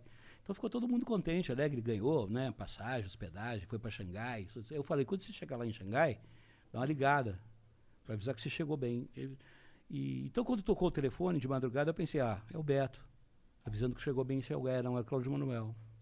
Puta, pior que tu foi atender o microfone, o Porra, telefone meu com uma vibe. É, exatamente. Puta, E é uma e ele foi direto, assim, olha, cara, seguinte, o Bussunda acabou de morrer. Você vai agora ligar pro Sérgio, irmão dele, e vocês vão lá na casa dele avisar pra Angélica, a mulher dele. Caralho. Mas ele tava no hospital, ele tava fazendo o quê? Não, ele estava num hotel, eles estavam, eh, foi o seguinte, o Bussunda, eh, ele era hipertenso e ele esqueceu de levar o remédio de hipertensão dele para a Copa. O Bussunda tinha um problema assim, que o pai era médico, a mãe era médica. E o irmão, o Marcos, também é médico. Então, o, o, o Hubert sempre sacaneava que o Bussunda, ele sacaneava dizendo que o Bussunda era médico por tabela, né? Porque ele vivia de receitar remédio, receitar dieta para Ah, você. entendi. E, e- e ele é, achou assim, ele estava substituindo o remédio de hipertensão por exercício. Ele estava fazendo. Depois que a filha dele nasceu, ele mudou completamente de atitude. Começou a ter um outro tipo de vida, se alimentar melhor e procurar controlar o peso, mas ele já estava muito obeso. E aquele acúmulo todo e tal. E, e Copa é muito estressante. Fazer uma cobertura de Copa é muito estressante. Do ponto de vista de trabalho, mesmo fazendo humor, você tem que trabalhar muito e sob uma grande tensão permanentemente. É, ele, ele era véspera de um jogo do Brasil, eles estavam no, no- fazendo o trânsito, né? Que a gente sempre vai atrás da seleção brasileira. E eles pararam num, num motel lá em, perto de Munique e estavam hospedados lá. E aí eles gravaram, acabaram a gravação, o pessoal foi tomar chopp e comer salsicha. Aí depois chegar no hotel, aí eles estavam chegando no hotel, estava rolando um pessoal lá que, da imprensa, tava- ia rolar uma pelada. Aí, porra, Bussunda não, não negava a pelada, né? Aí foi o Bussunda e o Hélio foram jogar, bela, pô, foram jogar bola. Aí, no meio do jogo, o Bussunda pediu para ir pro gol, porque não estava se sentindo legal. Ele achou, porra, comi muito. Porra, o cara direto da cervejaria né, para jogar bola. Aí o Hélio, e no final da partida, o Hélio viu que ele estava ofegante, estava sentado. Porra, Bussunda, vamos num hospital, vamos ver essa porra aí. Você tá aí, você não tá legal, tá com a cara ruim. Eu, ah, não, isso aí eu comi, eu comi aquela salsicha, não caiu bem e tal, tô aqui meio assim, mas vai passar, vou, vou dormir e vai ficar legal. E o Hélio insistiu, não, vamos no hospital. Ele falou, porra, no hospital não, vou me internar, amanhã eu vou perder o jogo do Brasil, porra. Aí ele passou a noite inteira infartando. Ele estava infartando. Caralho. Só, só, só morre de infarto a pessoa que, que, que não procura ajuda. Porque quando você sente os, os, os- sintomas, falta de ar, né, dormência no braço, dor no peito, as coisas todas, mal-estar, você vai num hospital, cara. Porque o, o infarto hoje em dia é facilmente tratável. Agora ele ficou a noite inteira infartando. E infartando, o teu pulmão vai inundando de água. Então, quando deu seis horas da manhã, aí ele entregou os pontos e ele desceu para buscar ajuda. No, o nosso fotógrafo, ele estava já no, tomando café da manhã, seis horas da manhã, e viu o Bussunda cinza, cinza descendo. E aí, porra, já pegou, falou, ligou para produtor, para o produtor, não sei o quê. E por sorte, olha só que, que coisa, como é o destino, né? Estava no hotel também, lá hospedado, uma equipe de paramédicos com uma ambulância UTI. E o, no- o nosso produtor conseguiu que o pessoal da ambulância UTI fosse imediatamente. Quando eles chegaram no Bussunda, o Bussunda teve uma parada cardíaca e eles não conseguiram Reanimar. reanimar. Entendi. Porque ele ficou a noite Ficou inteira a noite inteira É, sofrendo. já tava com isso. debilitado sofrendo demais. aquilo. Não deu não, pra não, ele já estava com o pulmão inundado. Ah, entendeu? entendi, já tava, entendi. Entendeu? É- Isso é edema pulmonar. Aí é, é- é o, é o problema do processo do infarto. Então, é, é- eu, eu- cara, Situação difícil. foram dias muito difíceis para todos nós. é, e uma semana depois morreu o Paulinho Albuquerque, que era nosso produtor também de música, que foi o cara que bo- botou a gente nesse show do No Jazz show. Mania, um cara muito era cara padrinho de casamento do, do Bussunda, era muito amigo nosso, muito querido, botafoguense. Cara, foi uma semana que eu e foi interessante que a Globo perguntou se a gente queria dar um tempo, a gente falou não, vamos direto. E, e- e teve programa logo, foi homenagem ao Bussunda, e na outra semana já estávamos gravando, já estávamos trabalhando. E eu digo assim, pelo menos para mim, para nós, foi a melhor solução. Continuar trabalhando. Continuar trabalhando. Porque naquele momento a gente teve uma coisa para focar. Teve uma coisa para focar, que era o trabalho. E a gente, porra, a melhor forma da gente homenagear o Bussunda, inclusive, e, e também a nós, é a gente trabalhar, cara. Se a gente ficar cada um na sua casa, porra, Sofrendo. sofrendo, chorando. Porra. Eu, eu depois, umas semanas depois, me chamaram para ir no Faustão ser, ser jurado lá da Dança dos Famosos.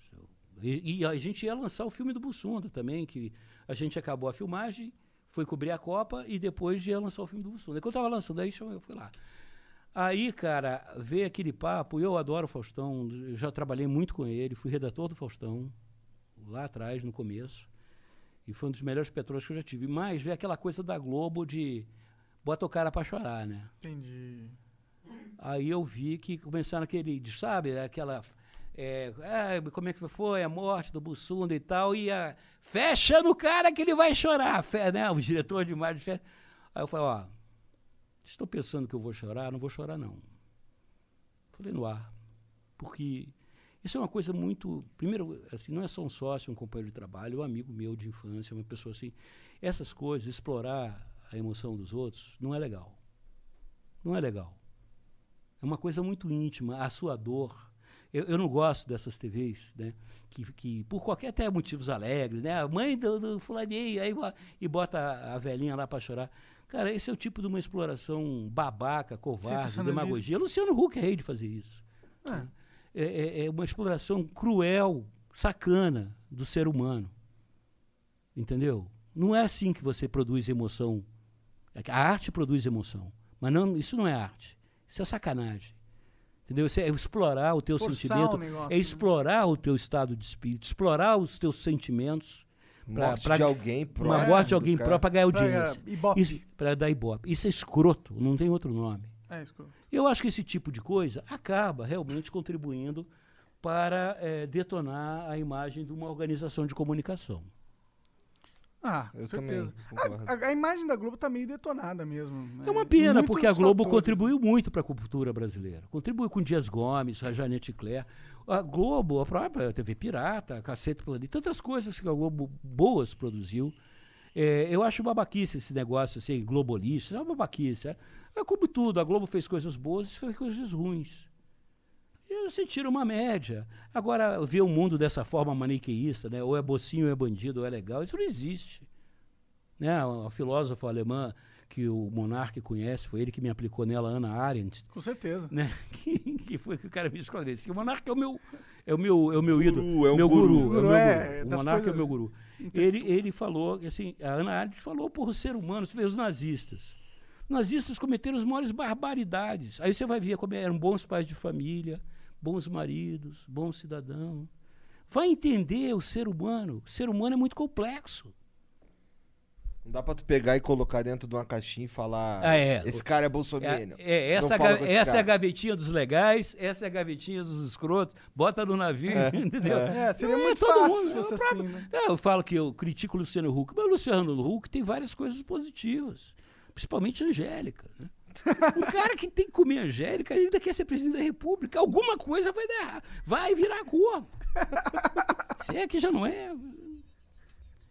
Eu pôr essa faca aqui. Afiado.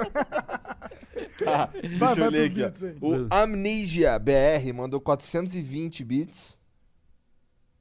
420. Tá de bom tamanho. ok, legal. Maconha? Que É, foi? maconha, engraçado. salve, salve família. Do caralho tudo que vocês construíram. Babo muito ovo do projeto. Quero trampar no Flow. Fiz um currículo especial pra vocês. Aposto que vão curtir ver.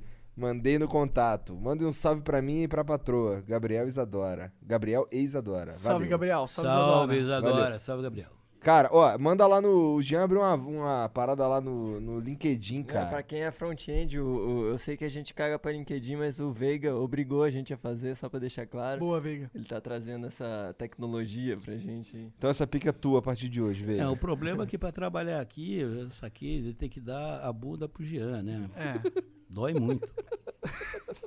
para ser entrevistado também, né? é, o Marcelo vai ser contratado aí, mano. Contratado. Para ser apresentador também, teve que passar pelo teste. Não, porque a gente que é o chefe. A gente comeu o Jean pra ele comer os outros, Ah, entendeu? que bom gosto, hein, você? Cara, tinha essa opção? Caralho. Bom, o Igor mandou 300 bits. Boa noite, galera do Flow e Marcelo. Gostaria de saber se teve algum caceta que mais tentou comer a Maria Paula, kkk. E se rolou alguma treta interna que quase terminou a separação de vocês. Se, na separação de vocês. Se puder também contar uma história de bastidor. Abraço. Pô, muitas perguntas, mas assim, a, a- a gente acho que ficou tanto tempo junto, e até ainda hoje é junto, pelo fato de a gente nunca querer, nunca pensou, ah, vou fazer carreira solo, vou me dar bem.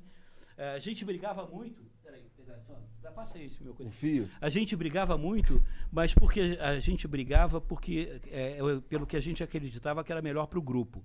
Então a gente brigava pra caralho e aí é, quando acabava a gente saía pra almoçar. Ninguém acreditava nisso. Entendi. Posso mandar um abraço pra Denise D'Ambros Cara, que você tá pode assistindo? fazer o que você quiser. Ela é, de, ela é de Caxias. Ela é de Caxias do Sul, trabalha lá na Flox. É, a nossa, É uma Flox que trabalha na Flox. É, é uma Flox trabalhando na Flox. Entendi. Ela pinta o cabelo de azul, verde. Uau, cores- é uma Flux moderna. É, Flox está se assistindo. Manda um abraço para toda a galera da Flox. Mas, sei, o, mas mas a cortina é da mesma cor do tapete? Ah, não sei, cara. Isso é coisa do João, marido dela, lá que espanca ela. Caralho! Lei Maria da Penha. That escalated quickly. Aqui o Vitor Luiz lá tá. Tô vendo tua entrevista aqui no Flow, trabalha lá. Tô mandando bem pra caralho. Pede pro Igor e pro Monark mandarem um salve. Salve aí, ó. Como é que é o nome Vitor dele? Luiz, editor lá. Salve, Vitor. Um abraço pra Beleza. você, cara. O cara tá furando aí. Quantos beats tu vai mandar, cara? Tem que mandar beat. É, manda beat, porra. Motherfucker. Ah, ou se você é amigo do, do convidado, você pode mandar pro convidado também. É, o convidado né? ele tem liberdade de, de ler o que ele quiser. Hum. Uhum. O que mais? Vamos lá, eu não tenho. Eu tô aqui. É, nego pedindo reunião, trabalhando aqui. Tem, porra, os caras, dois vagabundos, dois, ma, dois maconheiros e maconhado. Eu tô, eu tenho que. Tá certo. Dez e meia da noite né? eu tenho que dar um expediente aqui. Então, senão- eu, eu tenho que acabar isso aqui logo, senão vai dar meia-noite o vagabundo vai querer me comer aí, pô. Ah, o cara ainda falta muito. Ele vai ler devagar. Ele vai ver que. Ó, essa Coca-Cola é Fanta, hein? É Fanta laranja. Por isso que o Igor tá enrolandinho. É, ele tá demorando. Tô nada, Olha, puxando o vapezinho. Deixa eu ver. Deixa eu ver. É... É. O Daniel Show mandou 600 bits. Amo o Flow Podcast, esperando pra ver o convite pra entrevistar a campeã mundial. Hum. Ah, quem? Dei o direito de resposta voadora de paragliding toda cagada. Cara, ah, tá. que pergunta. É porque ele mandou, complexa. ele mandou antes, né, alguns programas antes aí falando da irmã dele que é campeã mundial de paragliding e ela e ele falou que ela voou por nove horas direto de fralda. Deve ter voado toda cagada, né? Porra. Lembra aquele padre lá de Paranaguá, lembra? O aquele padre do balão? Padre otário. Puta que babaquice. Ele encontrou Deus, porra. Mas tem formas mais menos dolorosas de encontrar o nosso Criador, né? Menos de babaca. tá? Não era a intenção, não era a ideia, não era a Não ideia. é, não é. O problema é que não é ideia. Ele não foi se consultar com, com o Fábio de Mello, deu nisso. É, Deu mole. deu mole. Ah, abraços a padre, todos. Eu quero mandar um salve pro padre Fábio de Mello, com certeza está justo. Um beijo, padre Fábio. Abraços a todos, ao Madureira em especial. Faz falta na Jovem Pan. Eu não faço falta no sou zagueiro do Grêmio, pô. Caralho, gostei dessa. O Aplica Marcão mandou 300 bits. Fala, Flow. Primeiro gostaria de agradecer ao Marcelo pelo Cacete Planeta. Hum. Fez parte da minha infância e com certeza mudou a forma como enxergo o mundo e o humor. Muito obrigado. Pô, valeu. Segundo, quero perguntar pra ele como ele enxerga a importância do dinheiro pra vida. Mais que isso, qual a importância de saber cuidar do próprio dinheiro? Cara, o dinheiro é importante, sim. É, começa o seguinte, você ganhar, de uma, ganhar o seu dinheiro com dignidade, de uma maneira, com o seu trabalho, de uma maneira honesta, como todos nós tentamos fazer aqui. Isso é um princípio. E o dinheiro tem, tem dois problemas. Você ter muito pouco é um problema, você ter muito demais é outro problema. Você tem que encontrar um meio termo aí em que o, o, o, o- dinheiro não seja um problema não seja um problema. Eu consegui isso durante mais ou menos uns 25 anos da minha vida. Foi bastante tempo. O dinheiro não era um problema. Não era nem um problema por ter de mais, nem por ter de menos. Né? Então eu podia. Por quê? Porque aí você pode se concentrar nas coisas que você realmente gosta. E, e geralmente as coisas que você realmente gosta acabam atraindo mais dinheiro. Mas procure também achar. É verdade. é, não- é gastar o seu dinheiro. É ser consumista, né? gastar por bobagem é, é, é babaquice. Pensa bem que o, o- o- cara, quanto custou para você ganhar o dinheiro que você ganhou? Então, eh, use o mesmo esforço que você levou para ganhar para gastar, ou seja, sempre tem um bom propósito, sabe? Você aprender alguma coisa que você não sabe é um bom propósito, ou você ajudar alguém que tem uma boa ideia e não tem como fazer também é um bom propósito. Aí isso depende de você, o dinheiro é seu, pô. É verdade. Enfia no cu. Faz igual aí cara nossos pro- políticos, É. né? Enfia É. no cu. O X Haruzeira mandou 300 bits, salve, salve família. Antes de mais nada, fiquei bolado que ontem mandei 600 bits e não foi lido. Caralho, então provavelmente foi um vacilo meu, desculpa, cara. Alguém tá foi um desviando bits aí. Cara, manda uma mensagem pra gente que a gente retorna o seu dinheiro, tá? Ah, ou então você manda aí ah, 600 bits de graça. mas É mais fácil que ficar devolvendo dinheiro. É, E cara é igual a Amazon. Não, é porque pra Igual a devolver. Amazon. Tem que pegar a conta do cara, daí eu tenho que devolver. Eu não quero mexer com essa porra. tá bom. É, era uma pergunta pro Monark sobre tabaco especial. Hum. Marcelo, de, é verdade. Marcelo, de todos os trabalhos, personagens que você já fez na vida, qual foi o que você mais curtiu? O coisinha de Jesus, porque eu não tinha que falar nada. Esse é incrível, Era né? minimalista. entende? Ele é o da dancinha? É, ah, é, pode é. crer. Ele- aquilo ali é, é- é mais profundo do que as pessoas pensam e é engraçado. Porra, é mais profundo como em que sentido? Que agora eu quero saber. Cara, tem várias leituras para aquilo. Aquilo é o tudo e o nada. Né? É- é todas as culturas, todas as expressões artísticas é, são aquela nada. E como eu sempre dancei muito mal, eu sempre fui péssimo para dançar, o que é muito dificulta você comer gente. é, é, eu, eu, eu peguei aquilo de dançar mal, entronizei e transformei numa coisa positiva. Entendi. Né? Continuei não comendo ninguém, mas pelo menos eu já dançava, continuei dançando mal. Mas pelo menos ficou engraçado, começou Ficou a Mas a sua ganhou dança dinheiro. ficou mundialmente famosa. Exatamente, exatamente. Caralho, tu botou muita gente pra dançar coisinha de Cara, eu fazia coisa de toda hora, mano. Toda hora. Hum. Sabe uma parada que eu lembro até hoje, quando eu vou escutar Backstreet Boys? Foi uma versão que o Caceta fez de Everybody, que era O meu body é quando pode se sacode. Pior que se lançasse isso hoje na época da internet ia viralizar. A internet adora um bode, mano. Você É. punha um bode final fazendo na música, ia viralizar. Não, tem muitas coisas que a gente. é, naquela época não havia essa vi- viralização porque tinha vacina e as pessoas tomavam vacina. É, hoje não, hoje a gente é, tem os não antivax. Estou tentando descobrir aí um. É.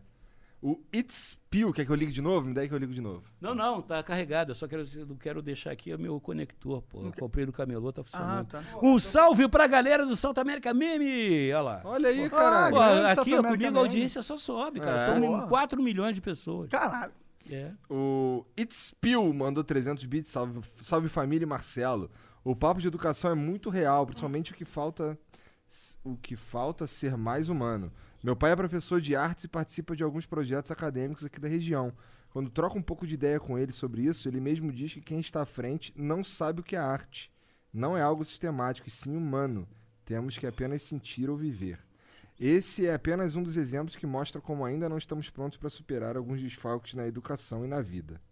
Caralho, profundo. Profundo pra caramba, bicho. Muita gente inteligente assiste esse programa. Não sei o que a gente tá fazendo aqui, É, cara. verdade isso que eu falo. É, substituir para outros três aqui, cara. Tem que trocar, né? Não são tão inteligentes, né? É, Então, se gente estão assistindo a gente. assim. Cara, tá vendo que esse cara é filho da puta? É cuzão esse cara, mano. Cara, é Caralho. Ele Ainda- fica sabe o que é pior? Eu não sei nada. É, ainda- Eu só sei jogar game e fumar maconha. E ainda chega Aí- pros outros e fala assim: qual é, mané? Vira aí membro aí do meu programa que eu tô. Foda-se, entendeu? O cara é foda, bicho. O, Ren... o R Nanto96 mandou 300 bits. Podcast fodástico com um cara que contribuiu com minha cri- criatividade na infância. KKK. Pra mim, era que nem desenho animado semanal. Pra mim também. Acho que pra muita gente, na verdade. Por 20 anos, né, caralho? Pô, é foda. Muita gente. Muita, muitos anos, muitos anos. Nossa. O, o Renanto continua aqui, ele mandou mais 600 bits na cópia. Cara, o cara mandou 300 bits, depois mandou 600 bits falando a mesma coisa. Gostei, cara. Obrigado pelo Faz de dinheiro. novo. O Mais dinheiro Amnesia BR mandou mais 420 bits. Salve, salve Madureira. Tem uma relíquia aqui em casa, o livro A Volta ao Mundo de Cacete Planeta. Uma crônica dele me fez querer conhecer Caxambu. Ah, e essa é vira e mexe, me pego relendo e rolando de rir. Parabéns pela grande contribuição à cultura nacional. Tô por fora, como é que é esse aí de Caxambu? Essa história Toda vez que alguém fala em Caxambu, eu só foi, penso em sete basea- pica no teu cu. foi baseado num tio avô O meu que ele pensa. que era dentista e que todas as férias dele, durante 60 anos, ele ia com a mulher para Caxambu É. para fazer estação de águas. E aí tem que ler, né? Porque senão tem spoiler. Mas Sem eu, spoilers, eu, eu, vai lá comprar. eu descrevo. Ele não, tem que comprar em sebo, porque esse livro está fora de catálogo. Não tem na Amazon? Não, eu, eu acho que ele. Não, tem esse texto está na internet. Legal. Tem na internet, procura lá. É, e, é, e aí eu descrevo que ele vai, eles almoçam, é, depois dão água, dão- bebem aquela água sulfurosa, dão um pãozinho para os patinhos. tá? Depois vocês vão ver Entendi, o que vou ler, acontece. vou ler. Leiam lá, que engraçado. O Vinícius Chagas 95 mandou 600 bits. Salve, salve família. Quero mandar um salve pro Marcelo. Tenho que dizer que ele e todo o pessoal do Caceta moldaram muito meu humor. Assisti ele com 4 anos de idade, junto com meu pai. Sinto falta do humor, dele, do humor deles nos dias de hoje. Sucesso pra vocês. Mas estão fazendo coisa, não estão? Estamos. A gente estava com um show, né, cara? Que a pandemia cortou. A gente ia viajar esse ano inteiro pelo Brasil com os, os, 20, os, os era 30 anos de Cacete Planeta. Aí Porra, que foda. deu chabu. Vamos Calma, ver. mas tem ano que vem. É, vai lá. Vai rolar, vai rolar. O Pantaleão Menino Puto. é o nome dos caras. Pantaleão Menino Puto. Gostei. Bonito, bonito. Bonito. Mandou 1.200 bits. Salve, Flow. Primeiramente, parabéns por esse grande comunicador presente nessa mesa. Você é foda, Monark. De novo, a mesma piada. Foi a mesma piada que fizeram com o Marcelo Tasso. É. Hum. Marcelo, eu vi um podcast do Minuto de Silêncio que você foi convidado e nessa ocasião você farpou pra caralho o membro da Globo, mas a edição bipou o nome do sujeito. Fiquei muito curioso pra saber quem é e por isso fica a dúvida. Qual quem é a era história? o cidadão? O cidadão que. Qual foi? Ele tá falando aqui que é um, tu foi no Um Minuto de Silêncio e lá tu farpou pra Ah. caralho membro da Globo. Foi não, foi no- não, não, foi quando morreu o Milor Fernandes, um grande humorista. Não, e, e- e tinha morrido o Chico Anísio, logo depois tinha morrido o Milor Fernandes. E aí a Globo ligava para mim para entrar ao vivo na Globo News. E aí eu falei, pois é, cara. Pô, mais uma semana passada morreu o Chico Anísio, hoje morreu o Milor Fernandes. Só e eu, eu sou humorista, você só me chama aqui para dar notícia triste. Quando é que vocês vão me dar uma notícia alegre, uma, uma, uma, uma- uma- boa notícia, uma notícia divertida, assim? Morreu o Paulo Maluf, morreu o José Sarney, né? Porra, a menina não sabia onde colocar, ao vivo. Cara, Ah, porra, vocês querem que o humorista fale o quê? É. Ah, Chore? é, Ah, vamos chupar uma trozoba. canavial de rola, porra. um montão. Tem mais alguém aí pra tu mandar salve? Não, o, o Johnny lá, que trabalha com a gente, é, o Juni também, todo mundo lá que tá direto aqui, os caras estão me enchendo o saco.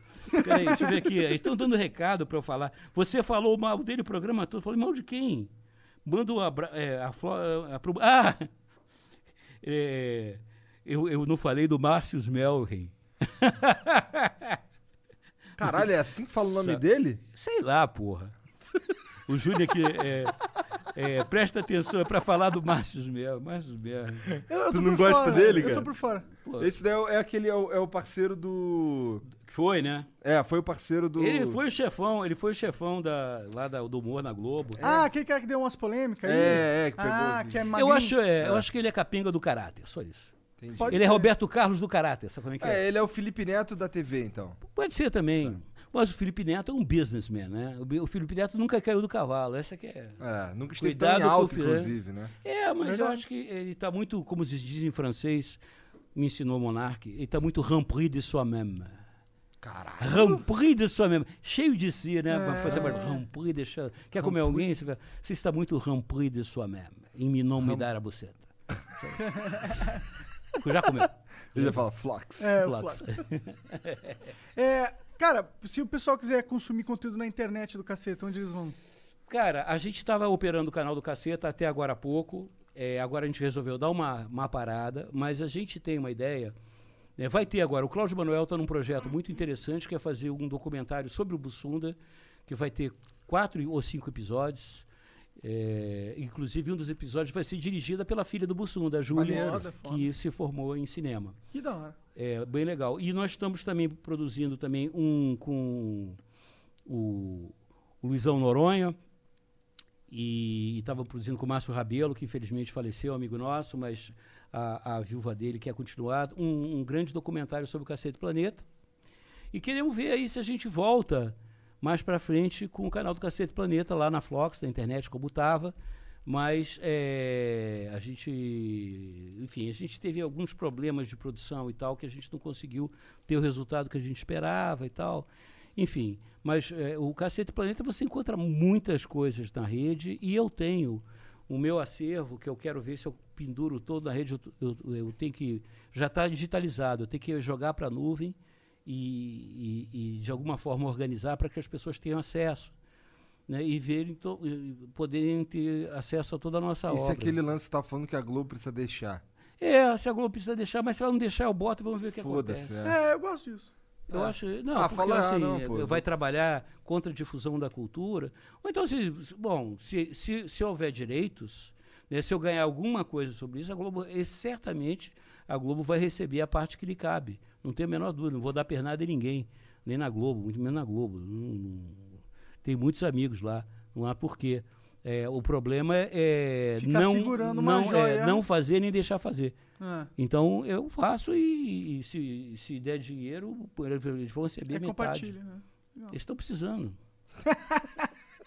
Acho que eles não estão precisando de dinheiro, eles estão precisando de relevância, né? Talvez. É. é uma pena, né, cara? É uma pena, porque teve tanta gente boa lá. Tanta gente boa. É, hoje, ontem morreu o Vanucci, né? É, eu vi. Foi um cara importantíssimo. É. Alô, E- você! Ela, você. A Globo, ela se desfez do seu DNA. Né? Eu, quando acabaram a programação infantil, eu falei para o João Roberto Marinho, lá, olha, é, é, por que está acabando? Não, porque é, não dá para ganhar dinheiro, porque com a lei do. Aham, não dá pra da- botar propaganda. Não dá para botar propaganda, mas isso não tem nada a ver.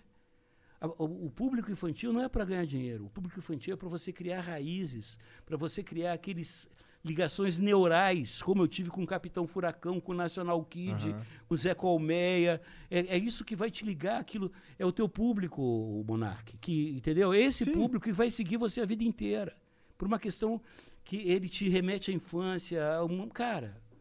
Isso é beabá de comunicação. Mas os caras sabem tudo, pô. Quem sou eu? Sou um merda. Bom, eles sabem tanto que estão aí bombando. Só que não. É. Porra, adorei estar aqui, cara. Cara, que bom, cara. E eu Vamos quero agradecer muito a presença de vocês. Obrigado, é verdade, tem que terminar o Avisar programa. que amanhã Amy White aqui vai abrir tudo comigo é, nesse flow que é, a partir desse momento eu estou tomando posse, né? Porque eu sou o Pedro Biel que não deu certo e esses dois são uns bosta. Vou começar cortando o saco e dar pro cachorro. Ô, Ig, Pior que o Ig, puta, ele até sabe o nome já. Ele tá dormindo ali, o Ig Ig, tá. acorda esse saco aqui pra comer, dois milau aqui. Ih, tá acordando. Ah. Tem mais aí? Tem mais, um, tem mais uma, uma última mensagem, a gente vai Amanhã, embora. no último Vai, bota dia, é, eu vou ficar aqui porque o nós aqui comigo tem café no bule. O, o, o Flow vai até amanhã de manhã. Esses dois bundões Quando aí. der eu- 11 h tô indo embora. É, é, eu quero funcionário público aqui na repartição, aqui no Flow. Conhece o Howard Stern? Já ouviu falar do Howard Stern? Sim, ele é muito É, famoso. eu sou tipo Howard Stern. Aqui vai ter concurso de piroca e tudo. Quem tiver, você que tem pau pequeno, amanhã aqui, o, o endereço ah, pode chegar às 8 horas da noite procurar o Sérgio. Você que tem pau pequeno, nós vamos fazer o concurso de pau pequeno. Quem tiver o menor pau vai ganhar 15 mil bits. 15 mil bits para gastar em que quiser. Então, se Puta, você tem pau pequeno, hoje né, a, a rua aqui, o endereço é. Pode repetir, Monarco? O endereço? É, aqui é Rua Paulista, Rua Avenida Paulista, 472. Não, fala que é Rua Augusta mesmo. Tá bom. É, isso. É Rua Augusta 472. Procura o Sérgio, o produtor, ou então o Monark. O Monark vai trazer amanhã a fita métrica dele para medir quem Já está... pensou se chega alguém mesmo lá na rua Augusta 472 e o cara Imagina. ficar puto, cara? Com a fita métrica e o pau pra fora. Não. Mas é uma coisa Mas legal é mole ou duro? É mole ou duro? Não, tem que ser... nos- é, são duas categorias. É mole e é duro. Categoria mole e duro. Pode ser, claro. Aí faz a média. É. Tá. E quem vai ser o jurado? Monark! Eu. Bruno Monark, o homem! Vou inspecionar com a mão, com a É. boca, com o cu. Caralho, o cara já foi. Aqui o cara já se solta. Isso aí é profissional, de fato. É. Caralho, isso aí manja de rola. O Nilo CPO mandou 1.200 bits. Marcelo, o Cacete Planeta fez parte da minha infância. Assistia com meu irmão mais velho. Igor e Monark, dezembro ele é São Paulo. Tem como me conhecer o Flow e tirar aquela foto com vocês? Marcelão, continue com seu humor sarcástico e atual. Abraços. Obrigado. Caralho, Marcelão que ele te chama aqui. Valeu, cara. Quantos, quantos bichos ele mandou? 1.200 bits, dá o quê? Dá uns 40 reais? Por aí. É, 40 É. reais. É, quando- é, vocês estão faturando. Ah, É, a gente precisa os tirar cara- dinheiro de algum lugar, né? Estão passando um cachê bom pra mim aqui hoje. É Mas, isso. Marcelo, obrigado, cara. Obrigado. pelo papo, cara. Não tem esse papo de obrigado, pô. A gente tá entre brother. Tá bom, então, beleza. nóis. então vai É, tomar no seu cu, então, cara. Mas também não precisa ser. Pô, Tá 880, eu tenho é, carinho caralho. por você, afeto. Calma, paga o jantar, né? É, antes, não, né, pô. cara? Agora o outro já quer, ó. Ele leva pro. O outro paga o jantar. Porra. Vai sair daqui apaixonado, Não cara. tem meio termo, não. O outro, o outro já quer que eu me... Os outros dois querem que eu me ferre, né? Um no bolso e outro no rabo. Pô, coitado do Jean, cara. É. Mas valeu, galera. Flow Podcast. Valeu. Um beijo, boa noite. Boa noite, beijo.